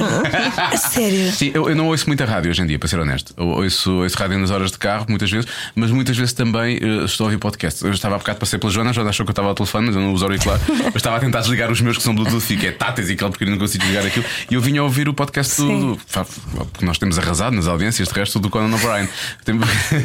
A nível mundial, de resto. E, e, portanto, eu gosto de ouvir pessoas a falar. Sim. Eu vi também ouvir pessoas a É falar. isso, é, por acaso é muito, é muito bom. É muito bom até para o nosso pré-sleeping. Agora também tenho um coach, sleeping coach. Tens um sleeping coach? Como não sabes dormir? Como assim? Já vos explico, mas eu queria só treinar. Pensava que isso terminar era só aqui para os bebés, mas este-. Vamos terminar esse raciocínio, mas é estranho É deixar muito ficar isso rápido. no ar. O que é que é um sleeping Diz, coach? diz, né? diz. É, É uma então- pessoa que te ajuda a dormir, na verdade. Mas já. Ensina-te a dormir. E então, eh, só mesmo para terminar, queria dizer que eh, as pessoas, o o fado tem essa predisposição. Uma coisa são os fadistas tornarem-se agora pessoas na música, tipo Individual Carminho, a Ana Moura, os Zambujos, pessoas que têm uma, um papel, não é? Tem, são artistas que têm a sua própria música e também cantam fados e também cantam outras canções. Portanto, é o artista, não é o género. Outra coisa é o género musical tem uma força muito eh, maior do que os próprios fadistas e do que o próprio fado em si, porque é uma magia que, independentemente de estares a ouvir o Zé, a Diana, que tu não conheces de lado nenhum, mas tens o soar da guitarra portuguesa à tua frente, ao vivo e com uma intensidade e com uma, com uma verdade que é imposta naquelas casas e, e sobretudo nas, no lado mais tradicional, que, que, é impossível ser indiferente àquilo. Tu podes é não conseguir consumir aquilo todos os dias e a Sim, todas sim, as horas, sim. mas aquilo não é indiferente. E lá está, não é geracional, com ou seja, não tem a ver com essa geração ver que com tu falaste agora, tem a ver já com o E mais por isso é que os estrangeiros que não falam uma palavra de português se comunicam Sentem com aquilo. isto, e, não é? E, e- e é isso. Esses teus amigos que iam à, à casa de fado ouvir-te cantar e que iam para a rua beber cervejas vão ver-te cantar Vão. aos concertos? Vão. Agora tiveram que engolir muitos chapos, não é? Engoliram muitos chapos e agora vão e, e, e- e dizem isso. Dizem como é que tu me ajudaste a compreender, porque depois é um bocadinho como. Eu não percebi nada de.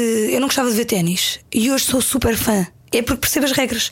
A partir do momento em que eu comecei Mas- a perceber as regras do, do, do ténis, É o manual, é o tal manual. aquilo de repente tornou-se tornou-se um vício. Ver, eu gosto imenso de ver ténis e jogar nem pensar. Não, não tenho vontade nenhuma de pegar uma raca de ténis, mas ver aqueles jogadores geniais a- a- a- e as pontes e a forma como eu já sei identificar que aquele é que pontuou, que não sei o que foi falta. Eu já sei ver. É como no fado, o fado também tem as suas regras e, e estar, estar numa noite de fado e ir explicando aos meus amigos, eles vão se interessando. E o que é que ela quis dizer? Porquê que os dois, porquê que vocês se olharam agora? No meio de um fado, às vezes eu olho para o guitarrista. Quando, ela, quando a fadista faz um, um trejeito ou diz a palavra de uma forma mais sincera, nós sentimos a mesma coisa. É uma coisa estranha porque é uma linguagem, mas que é partilhada. Não é tipo eu sinto uma coisa e tu sentes outra. Sim. Aquilo é mágico exatamente porque há uma alquimia comum, de uma partilha comum. Sim, porque lá está, nessa noite, nessa noite, de, de, a dada altura foi o tal primeiro Cristiano que começou a dizer: Este é o não sei quê, fez, fez a frente a um fado, mas vamos fazer em Fá e não sei o quê, não sei. Ou seja, para eles perceberem para onde é que tinham que ir e, Sim. e qual, qual era a progressão de Mesmo que ele não acordes. e- conhecesse o, o- fadista, mesmo que os músicos não conhecessem o fadista, se ele der duas ou três indicações aos músicos, vão atrás facilmente, sim, sim. E isso é lindo porque há uma. Foi isso também que me levou a este disco Maria. Porque este disco. E é curioso porque já tivemos a falar de todas essas coisas, tivemos no fundo a falar do meu disco todo, que é fiz uma regressão àquela altura em que eu estava de pijama e que eu via fado sem pensar e sem saber como é que eu, o que é que eu estava a aprender. E pensei agora em adulta, com 34 anos, o que é que eu realmente acho que fado é para mim. E não tem, ou seja, o que é que o género representa para mim, o que- é que eu identifico como fado e o que é que tem que existir numa noite de fado para que seja fado para mim. E não se prende com se é aquele músico, se é aquele instrumento, se é aquela melodia. Prende-se, sobretudo e primeiro que tudo, para mim, Qual- qual é com o três teu? coisas. A primeira é uma troca de, emo de emocional eh, através da poesia e da música em comunidade. Portanto, há uma partilha em comunidade de emoções e uma verdade emotiva eh, sob a forma de hum, letra, poe- poesia e música eh, fado, dos fados. E há o, o segundo, que é contar uma história. Tem que haver a forma certa de dizer as palavras e o poema e o fado tem a ver com eu tenho que contar-te uma história e tu tens que perceber a história. Ou ela tem que existir um universo em ti. E depois uma mais conceptual que foi o ambiente, que ao sair das casas de fado sai aquele som que não é música, mas que é um som e que é uma energia e que é a mesma energia que se calhar viveste na casa do teu amigo, porque estão pessoas, estão movimentos. Era um restaurante, portanto, ou seja, é aquela coisa. houve- Ah, era num restaurante. Era num pronto. restaurante, portanto, lá está, é esse ambiente de casa de fados, que é houve copos, houve, Houve- pessoas que houve- falam lá ao fundo. Houve há- uns- há houve coisas- um- há sempre qualquer há sempre textura, qualquer há uma coisa, textura. sim. E eu, Isso faz vez parte da banda sonora também, não é? Faz. E eu, em vez de ir gravar diretamente uma casa de fados, ao vivo, podia ter feito, quis fazer um, um- mais conceptualmente uma reinterpretação disso através do pedal steel. E então encontrei um instrumento com que me identifiquei, que era o pedal steel, não tocado como no country, porque é um, um- um- como sabes, um, um instrumento muito tradicional na América, mas como tem um arco e como está associado a vários pedais de efeitos, tem textura e tem uma tirar- vertigem de espaço que, que veio dar esse pano de fundo que eu queria, mas uma reinterpretação minha desse pano de fundo de uma noite de fados. Depois os músicos tocaram live em, estúdio, portanto foi uma coisa de assumir o erro também, assumir que se a nota sai ao lado. Mas se tinha verdade, se tinha intenção, aquilo fica, a voz também, são quase primeiros, segundos, terceiros takes, e isso tudo acabou por criar a textura deste disco. Mas tu questionaste, desculpa. ias- Não, não, continua, continua, diz lá. Mas tu- é um disco que tu dizes que é o mais pessoal de, de- de sempre, não é? Ahm, tu, tu questionaste o, o, o fado de que forma e porquê agora? O que é que aconteceu? Não sei, olha, talvez porque tenha vindo diretamente de um disco de jazz de, ou de bossa nova, Bossa nova. Tom Jobim, não é?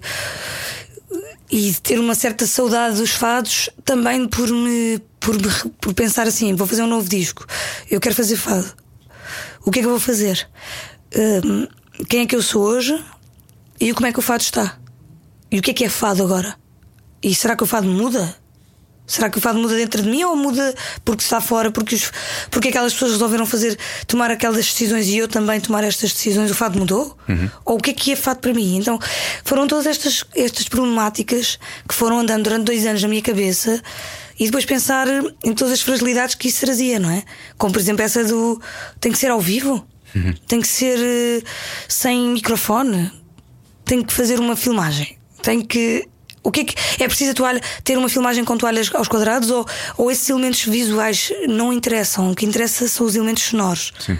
E então tudo isto foi andando na progressão da, da construção deste disco que, que depois resultou em, em acabar por ser eu a produzir, porque foi, foi, foi, foi por, nessa sequência de, de pensamentos Fazia sentido. que fazia sentido. Esses pensamentos ficaram só na tua cabeça ou tu andaste a martirizar a cabeça de outras pessoas? Martirizei, por isso é que eu, por isso é que eu agora preciso de um sleeping coach. Ah, Fala-nos sobre isso. O que é que é? Deixa-me eu só tive fazer perguntar. rádio, não achas? Deixa-me só perguntar é um se programa de esta conversas de rádio. Sim, se esta descoberta, essa descoberta que tu fizeste no, no, no disco foi antes do disco ou foi depois do disco é que tu percebeste? Não, isto sou eu. Foi antes. Foi antes. Foi antes o que deu origem a, a escolher o processo e depois no processo já não havia muitas dúvidas, porque era tudo no estúdio. Já depois dos vários ensaios, tudo no estúdio e bora lá cumprir. Porque o que uma das coisas que eu percebi também, em termos, percebi e que o Martin me deu, é verdade, que é quando tu estabeleces um objetivo, um conceito, tu tens que o estabelecer e fixá-lo bem na tua cabeça, para que todas as pequeninas decisões até lá vão nessa direção. Porque quando tu estás dentro do processo, embrenhado no meio do processo, podes, pode ocorrer, ocorrer tu perderes o norte.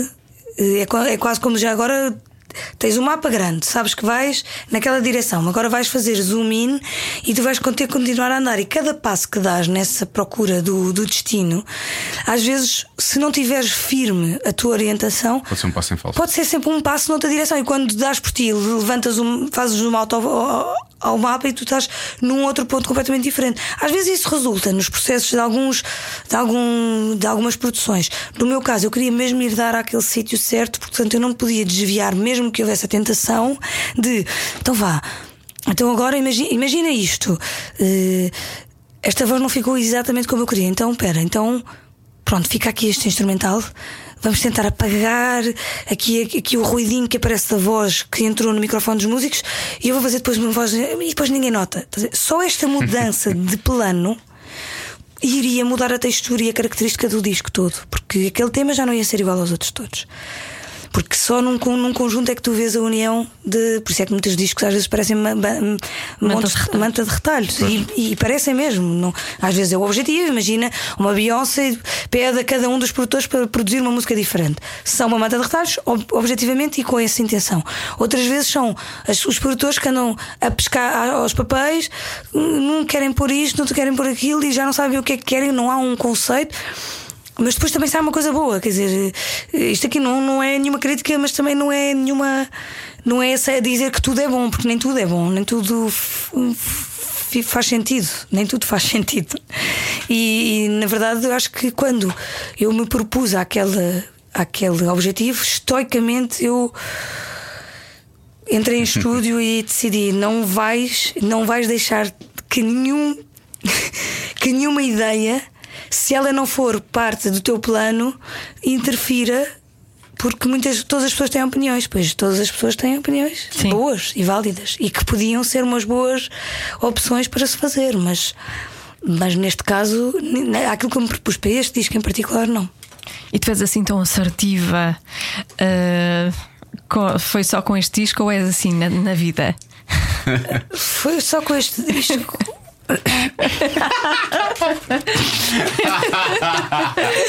Eu ando a trabalhar. Tu és ótima atriz, Não já. te permites fugir, não te permites fugir dos planos traçados. Eh, É assim, Lidas se o lá plano, com- se o com plano surpresa. for, se o plano for não seguir os planos, eu sigo bem esse plano. pois já percebi. Eu tenho que me propor e fazer um plano de que agora não é para seguir planos, agora estamos livres. Por isso é que quando as férias estou sempre com a mesma roupa. Isto não tem nada a ver. Não, mas eu adoro estes pequenos à parte, é onde está. É o sumo todo. Sim, sim, é. Adoro. podcast. Sim, Estas mas como assim? a mes- a mesma roupa Não há nas nada férias? que me transmita mais sensação de férias do que não mudar de roupa. Mas o estilo de roupa ou a mesma roupa? A mesma roupa. Como é que fazes com. Não, mas é assim, calma. Eu, como eu sou germofóbico, já estou aqui, tenho imensas questões na minha cabeça. Não, mas calma, calma, eu vou tirar todas as questões de cabeça aqui. Imagina, na praia, aqueles, os calções e a t-shirt que levo para a praia são sempre os mesmos. Eles ficam cheios de sal, ficam cheios de areia, mas vão ser sempre aqueles que eu vou levar e aquilo é que me faz. Depois, quando chego a casa, tomo banho e mudo de roupa. Sim, claro. Pronto. tá bem? Mas depois lavas para o dia a seguir.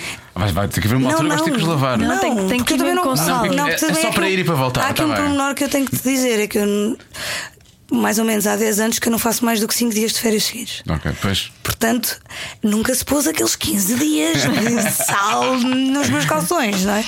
Infelizmente, infelizmente. Porque eu, se me propuser a fazer 15 dias de férias, É te objetivo, garanto nada que esses calções mover. não se vão ninguém lavar. te tira desses 15 dias e ninguém te tira desses calções. Mas só nas viagens. Ao chegar a casa, toma banho e muda de roupa. Não, não, sim, quando bem. chego a casa Sim, depois da praia, tomo banho. E depois, e depois tenho para aí três ou quatro coisas que visto. Não mais, estás a ver? Ok, O problema ok. é quando tu te look de propões a dormir 8 horas e depois não consegues, é? E por isso vais E ao é sleeping, sleeping couch. couch. O Sleeping Coach foi, foi posto aqui um bocado a ferros e, e, e, portanto vamos ter que acabá-lo, não é? Pois tem que ser. Eh, Mas perdeste o som durante a gravação do disco, foi isso? Não, eu já perdi o sono há, há bastante tempo. Há mais tempo? Há mais tempo. Eu, aqui a questão não é, uh, não é eu não dormir, eu durmo. Ahm, a, a questão que é minha e de muitos portugueses É dormir pouco. é não descansar realmente. Não é eu dormir pouco. E então há um homem que é o Nick que se pôs no meio da minha vida e, e que não foi imposto por mim, mas que lá está ele, todas as noites, a dizer que eu tenho que fazer um pré-sleeping de uma hora e meia. Ou seja, como é que tu fazes isto? Para tu realmente, vou fazer em traços gerais e vai ser bastante útil para várias pessoas. Ótimo. Tu queres acordar às Sete da manhã, vá. 7. Tens de contar 5 ciclos e que cada ciclo tem 90 minutos, portanto, vais ter que cortar, eh, dormir 7 horas e meia. Oito horas, sim, sete horas. 8 horas não, 7 e meia. São ciclos. e eles têm que ser respeitados. Sim. Portanto, contas 7 horas e meia antes do- da hora que queres acordar, dás ali uma margenzinha para o teu adormecer, e antes dessa hora, imagina que eh, dá Onze e meia. 11 e meia. Portanto, Às 10 tens de começar a fazer o press às 10 tens que começar a fazer para Que é que é baixar as E luzes é que de consiste o quê? Primeira, primeira regra: tudo o que tem luz azul, cortou. Ok. Já não há televisão nem telemóvel. O telemóvel é a maior causa de ansiedade de- de- do sono, dentro do sono. E então acabas com o telefone. E depois há outras coisas, vais para um lugar, a luz muda, porque já não estás agarrada a essa coisa. Não tem o lugar, o espaço não, não deve estar muito quente. Não deve estar aquela coisa abafada, agora vou, agora vou dormir e vou ficar no meio de umas mantas quentes. Não. É tipo, vais para um lugar arejado, mas não é que tenha, não, não tenhas que passar frio, não é? Mas é assim, mais solto. E uma das técnicas boas é preparar o dia, do- o dia seguinte. O que é que tu vais ter que fazer no dia seguinte? E deixar num papel, escrever. Olha, vou ter que ir às compras, vou ter que tenho uma consulta, tenho que ir à rádio comercial, tenho que fazer um, um. Gostava de ficar ali uma ou duas horas ao piano e depois tenho que comprar qualquer coisa para fazer o jantar. Estabeleces, está escrito. Depois vais para a cama. Tu já vais num outro modo, no modo do avião. E como vais no modo avião, dormes. E como o teu cérebro já te disse que não tens que te preocupar agora com o que vais fazer amanhã, que isso já tu fizeste, já, fizeste. te preocupaste. Dizem até que para não deixar, para não deixar, não beber água, não ter copos de água ao lado da cama, porque todas as pessoas acham que é inevitável ter que beber água à meia-noite. Mas se se habituarem a não ter que beber, ou seja, bebem antes de se deitar e já não bebem mais, o corpo não vai acordar à meia-noite para ir beber água ou para ir à casa bem. E por isso dormem as 7 horas e meia seguidas. O pós-sleeping é muito importante também, que é não agarrar logo no telemóvel. Já fui. Onde é que tu o deixas? Já Tu- fui. tu- não, não, tu já foste. Tu, tu deves adormecer com ele ligado. Mas essa é a parte mais importante. É a parte mais importante. Ele tem que estar em modo voo e tem que estar na cozinha, por exemplo. Pois é, isso que eu te ia perguntar, o que é que fazias? Mas fazes mesmo isso. metes na cozinha. Eu estou a tentar. Agora Ok. pus-me pus nesse, nesse golo. Abrir a janela com vitalidade, tipo, abrir mesmo. Luz natural, acorda- depois deixaste acordar, ires tomar um bom pequeno almoço e. Ele ainda propõe outra coisa, porque isto é o pré-sleeping e o pós-sleeping do- de para atletas de alta competição, portanto, para pessoas Ok. que têm que estarem. Ele ainda propõe ou exercício físico logo, antes de voltar ao telemóvel, ou alguns exercícios mentais, tipo fazer umas palavras cruzadas, Ah, ah, ou puxar. uma, puxar um bocado pela cabeça, estás a ver? Fazer um, fazer um puzzle ou fazer uma. Eu- eu não, não falaste em ler. À noite podes ler ou não? Não fala sobre isso, tem que ir para pesquisar sobre isso, porque o ler não diz que não, mas também não, diz que, não disse lá que sim. Portanto, o ler Porque a tua também cabeça pode te levar por outras coisas. pode levar para, outra, para outro universo.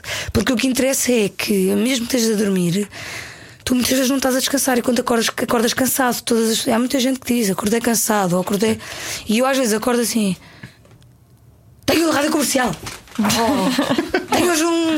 Eu acordo a falar. foi, foi porque disseram, foi porque te assustaram quando falaram de nós, não é? A conversa é quando nós começamos, então já está. Ah, rádio comercial é hoje. Mas essa técnica, não o pós acordar, porque isso já não, mas o pré e, e o dormir é muito o que se faz com, com as crianças, bebés. não é? Sim, sim. E É não acordar sossego, há ali uma hora também. de sossego. É hora de acalmar, ainda hoje, ainda Ah, hoje para a minha é filha assim. digo, agora é hora, hora de acalmar. E lá Sim, vai ela acalmar. Exatamente. E também no meio deste. Isto, o Sleeping Coach também tem outros pormenores, que também tem umas power naps. Que eles aconselham, e a power nap o que é que é? Não É é, mais do que, não é dormir, é meia hora. Imagina tu, que estás aqui neste estúdio, que estás aqui, saís meia hora para ires ali a um café, pegares no teu livro, não precisas de dormir necessariamente, uma power nap, ou podes dormir. É tirar a, tu- a cabeça uma da tua pausa. vida, Tirar não a, é? a cabeça daquela vida e daquele momento. E depois voltas, voltas com outra energia.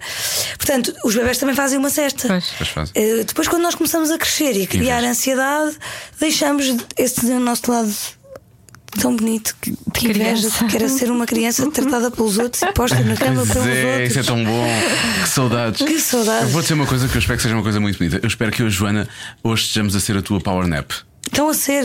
Ah. Estão a ser, porque nós já não estamos a falar de todo em coisas que me, que me trazem ansiedade. Estamos a falar até sobre várias coisas que me trazem muita alegria. Só tinha alguma esperança que o teu pós-sleeping, ou o que o Nick diz que é o pós-sleeping, quando te abre a janela, é mandar um grande berro lá para fora.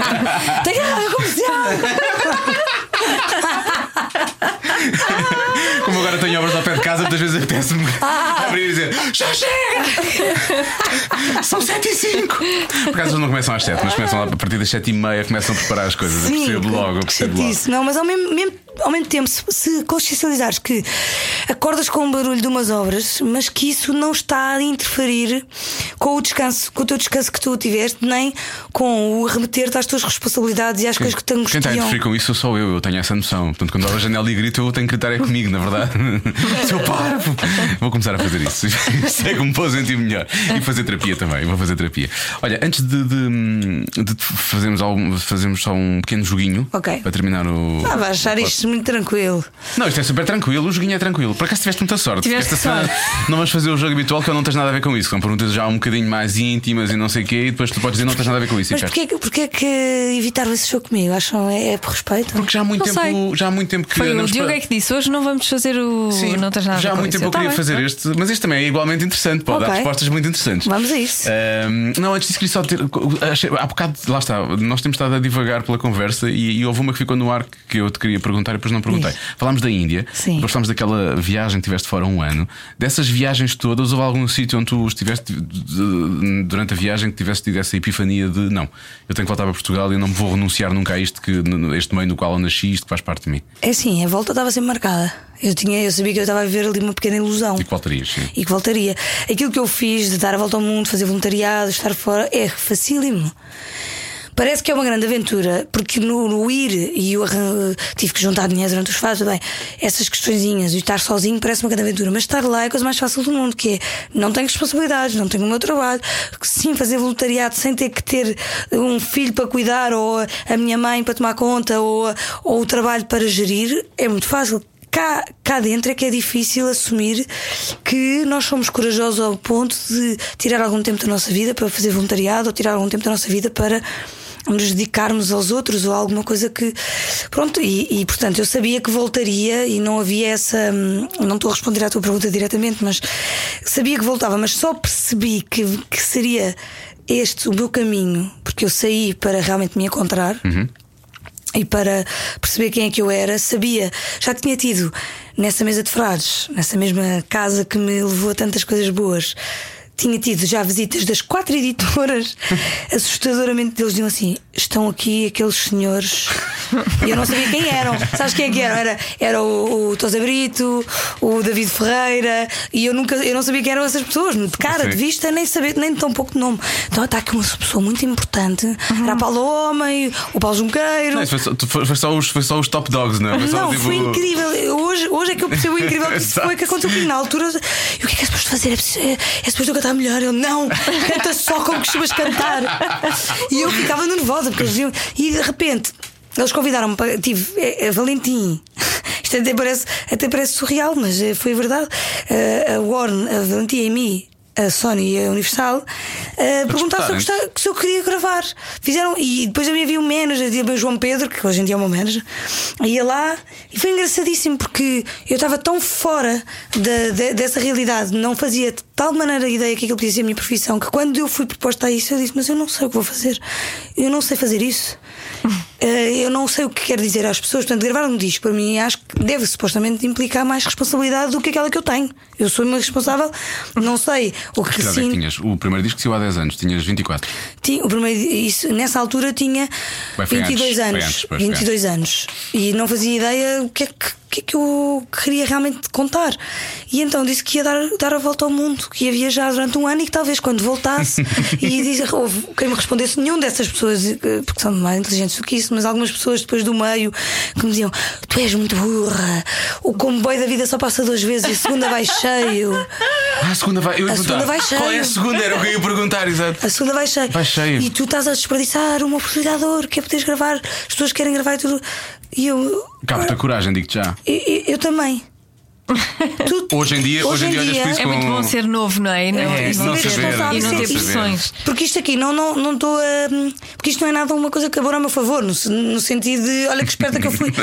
É, bom, não é, é a favor da minha responsabilidade. Fui, ma- mas pronto, e da minha intuição. Também, também não posso ser tão falso ou humilde, porque isso também não diz a verdade.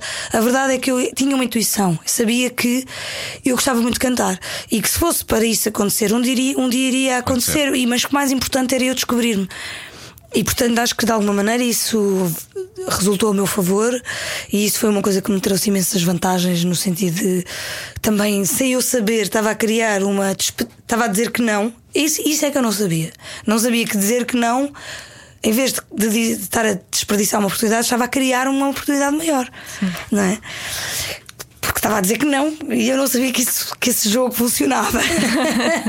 Sobretudo com as mulheres, isso funciona muito bem, não é? Como toda a gente sabe. Sim, em- Queres? Não queres? Em Não vários queres, aspectos queres. da vida. Mas quem ia fazer a quem? Desculpa, agora perdi-me. é Só para eu. Não, quando as mulheres dizem não, não quero, é porque querem. Não, mas não, não, não é o Não, mesmo não, efeito, não é, não é disso que estamos a falar, não, não. Eu espero que não seja isso mesmo, porque Não, não. o não não quer e depois a seguir. É Não, mas às vezes depois- o não desperta mais curiosidade, Desperta não é? mais sim. vontade, de- era isso que eu queria nesse sentido.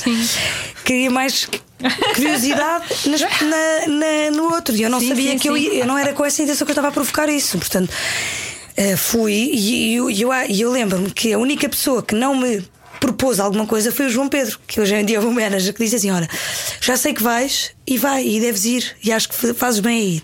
Quando voltares, precisas de alguma ajuda, e se quiseres, liga-me. Esperto. Também não sabia que ele estava a fazer isso com. Porque era um espertalhão do caralho. Mas o que eu sei é que quando voltei, passado um ano, ah, quando decidi, não, eu não houve pressão, não fui, fui eu que fui ter com o João Pedro, fui eu que fui ter com ele e disse que gostava de trabalhar com ele. Não esqueceste aquela. Não esqueci as palavras dele e, e, de alguma maneira trilhei o meu caminho dessa maneira bastante segura. Quando eu voltei já tinha a certeza. Ou seja, tu não, não teve a ver com nenhuma uma das localizações ou algo, algo que tenha acontecido na viagem, tu de certa forma já saíste daqui à procura de te encontrar, mas o teu caminho já sabias mais ou menos estava feito. Eu não menos. sabia, mas eh, inconscientemente tinha a vontade que Deus queira que, que, que o mundo me diga ou que eu me diga a mim própria que eu posso fazer isto. Eu acho que no meu inconsciente havia qualquer uma vontade grande. Realmente ter dito que não só mostra que aquilo estava bastante no inconsciente, porque eu não. Eu vindo dessa viagem saber que podia fazer tudo. Sim, curioso. Eu vim da viagem e pus na cabeça que tinha que vir trabalhar para o Nubai. Sabes o que é o Nubai? Sei, sei, sei. Sim. Ali ao pé do. Não sei se alguma vez eu disse isto a alguém. Eh, Mas tinha- porquê o Nubai? Porque. Tinha uma boa vista, tinha Tem uma boa vista comida. ótima. Não, porque era aquela sensação de que agora o que é que eu vou fazer? Eu, todo, eu andei um ano a conhecer pessoas novas todos os dias e a falar inglês. Ah, e o Dubai ias ter sempre e imensas o Dubai era histórias, imensas sempre Where are you from? assim, é. Yeah, what, what are you doing? Outra coisa Eu espetacular. pensava que era por causa do salmão, que eles eles têm uma massa muito boa. Na altura, o, o- agora já não sei como é que é o Nubai, porque já não vou lá há imenso tempo, mas, mas na altura aquilo era muito descomprometido e era assim uma coisa muito. Tinha umas saladinhas, eu, eu ia servir lindamente o Nubai, eu não estava nada a pensar em ir para uma casa de fados, portanto, eh, sabia que, que queria ainda passar um tempo de transição, dormir no chão, dormi durante uma semana no chão. Não dormi na cama, na minha cama, É normal que tenhas um sleeping coach agora. porque achei que. Porque não conseguia dormir tão confortável, que eu dormi tão mal durante, durante a viagem, em tantos eh, eh, lugares eh, bastante duvidosos, ou que não tinham dúvidas nenhumas, que, que quando eu voltei aquilo era tudo muito estranho para mim, dormir mesmo naquela cama, então eu não acho que foi assim uma coisa meio exótica Ah, que eu quis há dizer. algum tempo depois tiveste Sim, de fazer o desmame. eu não mereço este conforto. É, eu, não, eu não mereço este conforto, aquelas pessoas sofreram, não sei o quê. Eu não sei se aquilo foi um misto de, de chamar a atenção, estás a ver? E de aquela coisa meio adolescente de ai, eu sou tão especial. e, e, portanto fiz aquilo durante, mas eu só aguentei tipo três dias. Depois fiquei logo super especial e super sim. pouco especial e, e voltei para a minha cama, voltei para os meus hábitos e hoje em dia estas entrevistas o que me fazem de bem é lembrar-me as coisas, as coisas todas que eu aprendi com essa viagem que, que me ajudam a ressituar, porque são tudo matérias-primas boas para eu voltar a lembrar-me do que é que é realmente importante, porque é- o que é difícil é viver essas coisas todas aqui na vida real. É nós não nos esquecemos que podemos ser quem quisermos, podemos trabalhar no Nubai se quisermos e podemos virar a vida do avesso e vamos conseguir, porque não há nada que não se consiga. Eh, ainda ontem eu estava a falar isso do meu pai, porque a minha irmã vive no Chile e se calhar eu estou realmente a falar de tudo sem filtro. E imagina. Bem-vindo a este programa. Aquela coisa de, de voltarem e eu dizia vamos nos concentrar no facto de quando eles foram, também foram super corajosos, largaram tudo aqui e foram, porque eh, Portugal estava uma merda e agora sim, com toda. E eles foram com uma coragem, com uma mão à frente outra atrás, chegaram, conseguiram conquistar. Os filhos falam três línguas neste momento, porque como foram para a Espanha, para a Espanha não, falar espanhol, eh, também tinham aulas de inglês, tiveram, foram para o Chile, viver para um país completamente diferente. Portanto, vamos nos centrar naquilo tudo que eles conquistaram por terem sido corajosos. E agora o regresso vai ser a mesma vai ser a mesma incógnita mas que vai trazer uns frutos incríveis e portanto este é um dos ensinamentos. O outro é aceitar realmente a diferença. Aí foi mais fácil acho que trouxe essa comigo de uma forma forte que é não não tenho muita tolerância a- a- ao ah, como é que se diz? Ah, nem sei dizer, já nem me lembro dessa palavra, que é quando tu não aceitas a diferença no outro. Ah, Eu sou intolerante. É tolerante. Sim, Sim. Não tens tolerância à intolerância. não, há- quando és eh, preconceito, ao preconceito, ao, ao, preconceito. ao preconceito, à discriminação, não, tenho muita tolerância, porque acho que todas as pessoas são bastante únicas e, e isto não é uma- um discurso de Miss Universo, é um discurso real daquilo em que eu acredito. Eh, agora, também sei que as pessoas vivem em comunidade e numa cultura e que há que há que aceitar que as culturas também têm um formato e que as pessoas também merecem ser o que são. Portanto, o, o preconceito às vezes dá-te dá a volta e tu és preconceituoso com quem. Simplesmente, uma coisa é não seres preconceituoso com quem é diferente e depois és preconceituoso com quem é igual. vai, também não pode ser, não é? As pessoas também merecem querer ser iguais, querer terem uma vida parecida umas às outras e terem uma rotina igual. Fazer parte do rebanho. Fazer parte do rebanho, não é? Quer dizer, é- eu acho que é uma utopia não ser preconceituoso.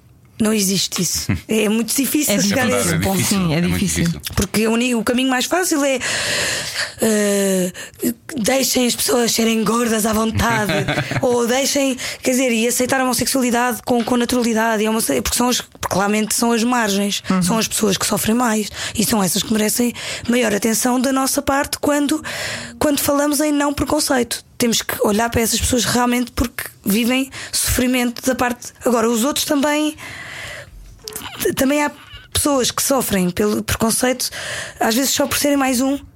E isso também é, também é duro. Na verdade, está por todo lado. Por acreditar em Deus também, Por não é? acreditar em Deus, por, eh, Por estar numa- numa igreja e as pessoas dizerem: Não, só estás, só estás a repetir palavras, não, não acreditas nada. Depois sais à rua e fazes não sei o quê. Eh, Isso também é um preconceito. Isso também é um preconceito, porque a capacidade de nós, de nós sermos melhores a cada dia está dentro de nós. Hoje não consegui, mas amanhã se ca- se calhar aquela pessoa está a tentar. Não conseguiu naquele dia, mas está a tentar no dia seguinte. Quem é que te garante a ti que aquela pessoa não está a tentar, não é? E de de fora estás só a ver que ela falhou. Ai, mas tu estavas na missa e falhaste. Ouvi, até eu estou a ser preconceituosa com essa pessoa agora que estava a ser preconceituosa comigo. Isto é um... É lixado? Eu sinto que estou a entrar tipo no Matrix ou coisa assim. Neste já não consigo. nós vamos Mas olha, isso entra mais ou menos na minha cabeça, porque é, é Sim, sair merdas daqui, que eu penso. Vamos para a terapia, os três. Os três para terapia. Terapia de casal, estás a ver? Sim, tipo, de mãos dadas. O que é que vos traz cá? Foi um podcast, na verdade, foi um podcast. Olha, vamos terminar. Depois desta conversa tão profunda, propunha que terminássemos então eh, com um, perguntas. com- não, não, é bem, não, é- não são bem perguntas. Eu vou só aqui eh, buscá-las. Se- como é que isto funciona? É muito simples. É, nós chamamos a isto os turn-offs, ok? Ok. Situações que te vamos dar e te- temos de saber se essa situação para ti é ou não é um turn-off. Ok. Ok? É só para Carminho, não é para nós. A não ser que tu queiras responder também. Não, não tens nada a ver com isso. às Imagina que é para mim um turn off e para ti não é. Podemos é. responder Ah, todos. sim, agiste. Uh, eu pus isto como sendo responder. ele. Ah, esta- ele, então, então vá, então vá. Mas também não podemos ser preconceituosos, não é? sim, Mas é ele, é, é o nosso, portanto. É o vosso, é o vosso. Então é lá. das duas. Ele dorme de boxers e de meias. Ou então mesmo só de meias. Isso é um turn off ou não? Não. Não, a sério? Não. boa. A sério? Aquilo que é um turn off para as mulheres em relação aos homens, os homens estão completamente longe de perceber o que Ah, é não, que é. já houve muitas mulheres que falaram sobre isso. Achas? Não acho, Não é. já ouvi. Não é. Se tem frio. Não, não, não foi comigo. Ah! Tenho, tem uma, frio agora, nos tenho uma amiga pés. aqui, tenho uma amiga aqui. Ai, que graça! Ai, que graça! Não, não, nada. Posso a tua água? Podes, podes. Nada. A sério, não é? Nada. E durante o momento também não? Quando. não, Olha, sinceramente Nem não. estás a olhar para os pés, não é? Pois, para que uma pessoa está. Olha, não, não é importante. Não é importante. Quer ver agora? Ah, já sei o que tu queres responder a isto. Esta tu já sabes. E no teu caso, sim. Eh, ele demora mais tempo do que tu para se arranjar. Mas isso é, é um off completo. Só que acontece tão poucas vezes. É a história da minha vida. Ah, isso seria um turn off muito tão grande. Não, ele demora bem mais tempo do que eu. Que horror. Mas o que é que ele faz mais que tu não fazes? Sei lá, eu sei lá o que é que ele faz lá dentro. ele não sai da casa de banho. Ai, que horror! mas eu assim sei, é super mas eu sei que eu sou um turn off. Que eu sou um turn off Tu por demorar, por demorar mais tempo. A sério? Eu, eu, eu tenho ali um ritual, eu não demoro muito. Se eu disser que não demoro muito tempo, vai haver tipo. Diz lá, meia hora. eh, eu preciso de meia hora dentro da casa de banho, depois do banho. Ok, ok. E depois, se a roupa já estiver escolhida, tudo É corre tudo- é- é naturalmente rápido, é rápido. e a família vai em paz. Às vezes pergunto: morreste aí? O que está tudo bem? Ah, mas eles podem comunicar. Tu podes entrar ou não podes entrar? Não, não entro, não entro. Mas não entras porque não queres ou porque não te deixam? Eu não entro. Ele não deixa? Sei lá se ele está a fazer alguma coisa que eu não Eu posso do ver. princípio quando vocês vão sair, ele não vai fazer essas coisas. Digo eu. Pode estar na casa de banho a fazer o número Ah, 2 e ah, eu não número quero dois, ver. ok. Que é para depois, se calhar. Não é? Não, não vou. Diz, diz. É porque os homens depois também têm essas. Há pessoas, os homens, as mulheres, há pessoas que têm assim uns, uns fantasmas à volta de- de- do número 2, então. Eu não gosto. eu não Então, gosto. se calhar está a tentar fazer todo o número 2 possível para, Pois, para, para depois, durante a saída, não haver esse Pois, perigo. se calhar, se calhar. É, depois Ah, não eu sei. devia Pá, fazer mas eu isso. não- e- Isso para Não é um sei. Mas ele seca o cabelo, percebes? Eu, eu acho isso. Isso lastimável, mas pronto, é Horror assim. desta gargalhada horrorosa. foi o homem que Mas eu quero que ele não ouça este podcast. Ele não, ele não ouve os teus Não, ele podcasts. Não, ele não ouve, ele não ouve, ele não ouve, ele não. Ele acha que a Joana trabalha numa repartição de finanças. Ela nunca lhe disse o que é que faz na vida. A relação deles é muito estranha. Mas sim, é verdade. As relações anteriores dele foram todas com miúdas de 20 anos. Mas estás a dizer que estás a, dizer- estás a perguntar ou estás. Não, está a dizer, está a perguntar se isto é um turn-off ou não. Eu sei lá, eu não, conheço, não conhecia o João antes de conhe... Só conhecia através de ti. Sei lá, se O João é o teu É o namorado? meu, é o meu. É o meu. O Diogo não tem namorado. Obrigado, Joana. Ai, mas terias um ótimo namorado, se calhar. Ela Mas já, é assim. Ela já, já tentou fazer um reality show em que eu procuraria, encontraria a namorada. Agora, se surge aqui neste programa a ideia de fazer um, to- um reality show em que eu procuro a namorada, então seria Sim. pior. ainda. Bom, Bem lá. Então. hum, não, isso antes pelo contrário. a sério? Tá bem. Eu não quero saber do, do que Eu também não sei, antes. não faço ideia. Ah, boa, essa também Eu não faço ideia. pensado nisso. Isto foi também um, é, é um acordo. É não se. É o melhor. Mas é um acordo implícito, não é? É Não, uma melhor, é melhor. não, não, não, não, não, não se fala disso. É, tipo é o o Fight mais Club, vale. não é? Fight Club. Tá Sim. Isso é ótimo. E se a assim. pessoa quiser falar é no abstrato, não é? Não é? Exato. Nas relações É, tipo, é uma abóbora. Pois não é, é, a coisa horrorosa de falar logo de ex-namorado ou do ex-namorado no Sim, primeiro é encontro, não é? Quando há um é exemplo, não sei o que, isso é muito mau, não é? Uh, finalmente, esta última é só para Carminho. Tá bem, então, Pronto. força. Ele não gosta de fado. Estar novo completo. não, não, não, não era ele sequer. Ele não existiria. Que engraçado. Isso é giro. Ele não existiria porque ele tem que gostar de mim, não é? É suposto. E é isso que eu sou. Eu não sou o fado, mas eu sou o fado. Pois. E tenho que gostar mesmo bastante muito. Mas não tenho que perceber. E é engraçado que, que não, Pois, tem, não tem que ser não tem que ser especialista. especialista e até pode. Mas há alturas em que eu preciso mesmo de ir aos fados. E, e essa pessoa tem que me acompanhar, não é? E tem que gostar de estar lá e perceber mais ou menos a dinâmica, porque depois toda uma ida aos fados é uma dinâmica, não é só. Outro dia estava lá e o Pedro Castro havia uma, havia uma, uma miúda eh, que canta fado e que estava lá a dizer assim: "Então, nós estávamos todos à conversa, estava lá o Rodrigo, fadista, A minha mãe, estava o Pedro Castro, estava. Sei lá, estavam assim vários fadistas assim, giros de uma geração mais anterior. Depois havia uns miúdos, e depois havia também umas miúdas, não sei o quê. E ele me disse assim: Ó, que Pedro, quando é que há fado? E ele, não vês que está a ver? Porque isso também faz parte. Porque o fado não é só o ato de cantar, o fado tem a ver com uma forma de. E por isso é que hum, levar o fado para um, disco e para um artista só. eh, é desafiante e nem, nem sempre acontece, não é? Nem todas as coisas que nós cantamos podem ser fados de- da linguagem dos fados tradicional. Agora, a grande experiência de fado tradicional que se pode ter é numa casa de fados e a viver com, a- com os fadistas e a deixá-los contar as histórias e a poder perceber que de repente há um que surge. Olha, tem aqui uma melodia, será que isto é um fado novo? Será que isto é um fado? Eh, O fado tradicional tem umas regras e tal. E andarmos ali naquela. naquela naquela vida até o meio-dia. Podia seguir pequenotes.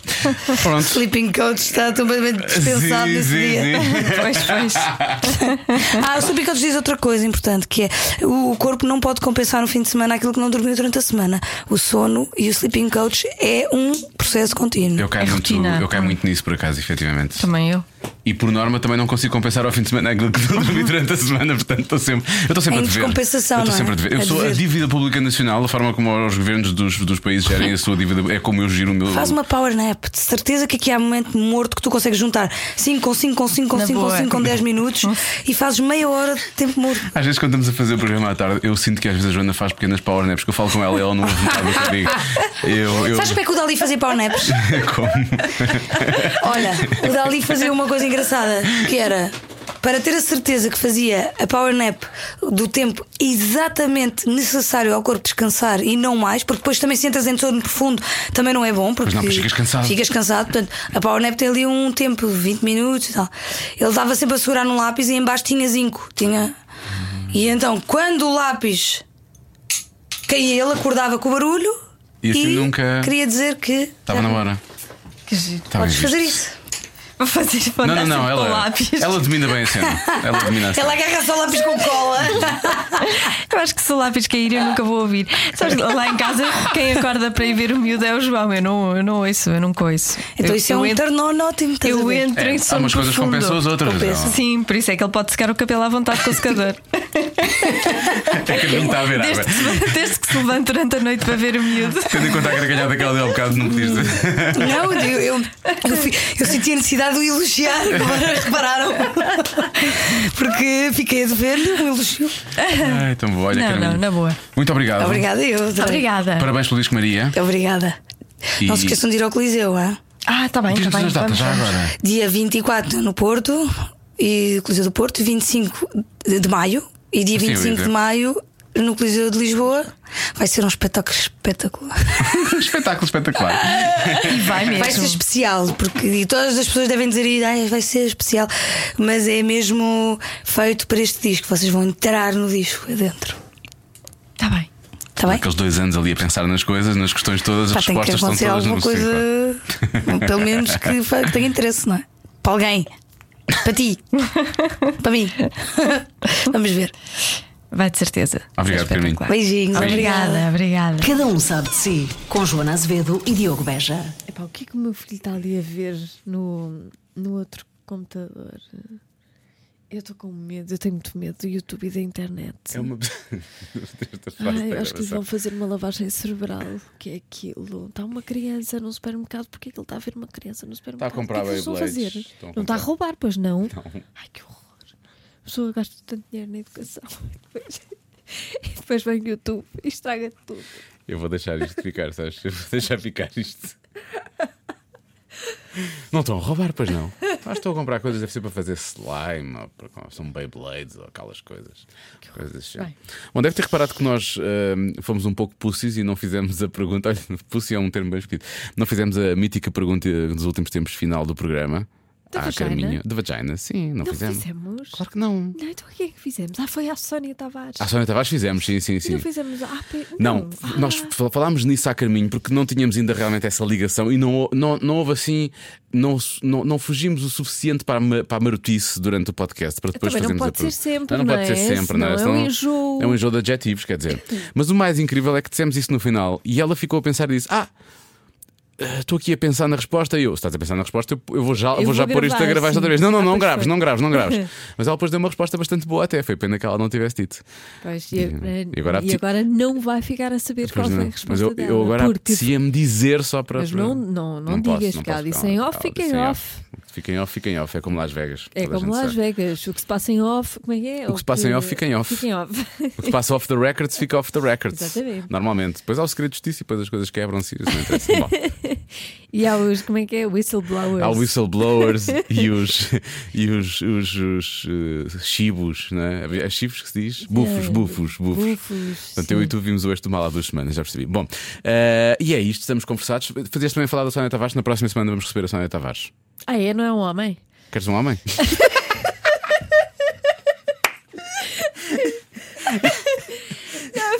Calma, eu vou explicar. É que o Diogo tem Pois, sempre aquele cuidado de intercalar uma mulher com um É, homem. Mesmo tempos. que nós entrevistemos duas mulheres ou dois homens seguidos, ele prefere intercalar. Sim. Por isso é que eu perguntei. Eu gosto sempre de ir intervalando. Mas por acaso. Venha a Sónia É Tavares, que foi tão eu bom. adorei. Não é? Pois é, isso foi tão bom. Eu acho que sim. Eu acho que vamos à Sónia. Sim, vamos Não à é? Sónia. Por mim, ótimo. Pronto, então pronto. Na próxima semana, Sónia Tavares. Fora isso, queres um homem? Já tenho um que me dá de trabalho. Fogo.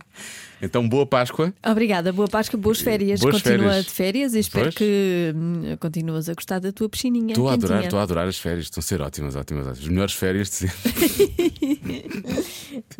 Eu espero ter chegado às férias, senão isto não faz sentido nenhum. Imagina que acontece alguma coisa. Ai, que horror, ó Diogo. Tipo furar um pneu ou coisa assim. Ah, tá bem. Ou o hotel, Ai, ter, ou o hotel ter um surto de qualquer coisa e terem Ah, que fechar tá bem, portas, tá bem. percebes? Tu não morras. não, eu não, não. Eu não te morro. Ah, beijinhos. Então beijinhos, fez.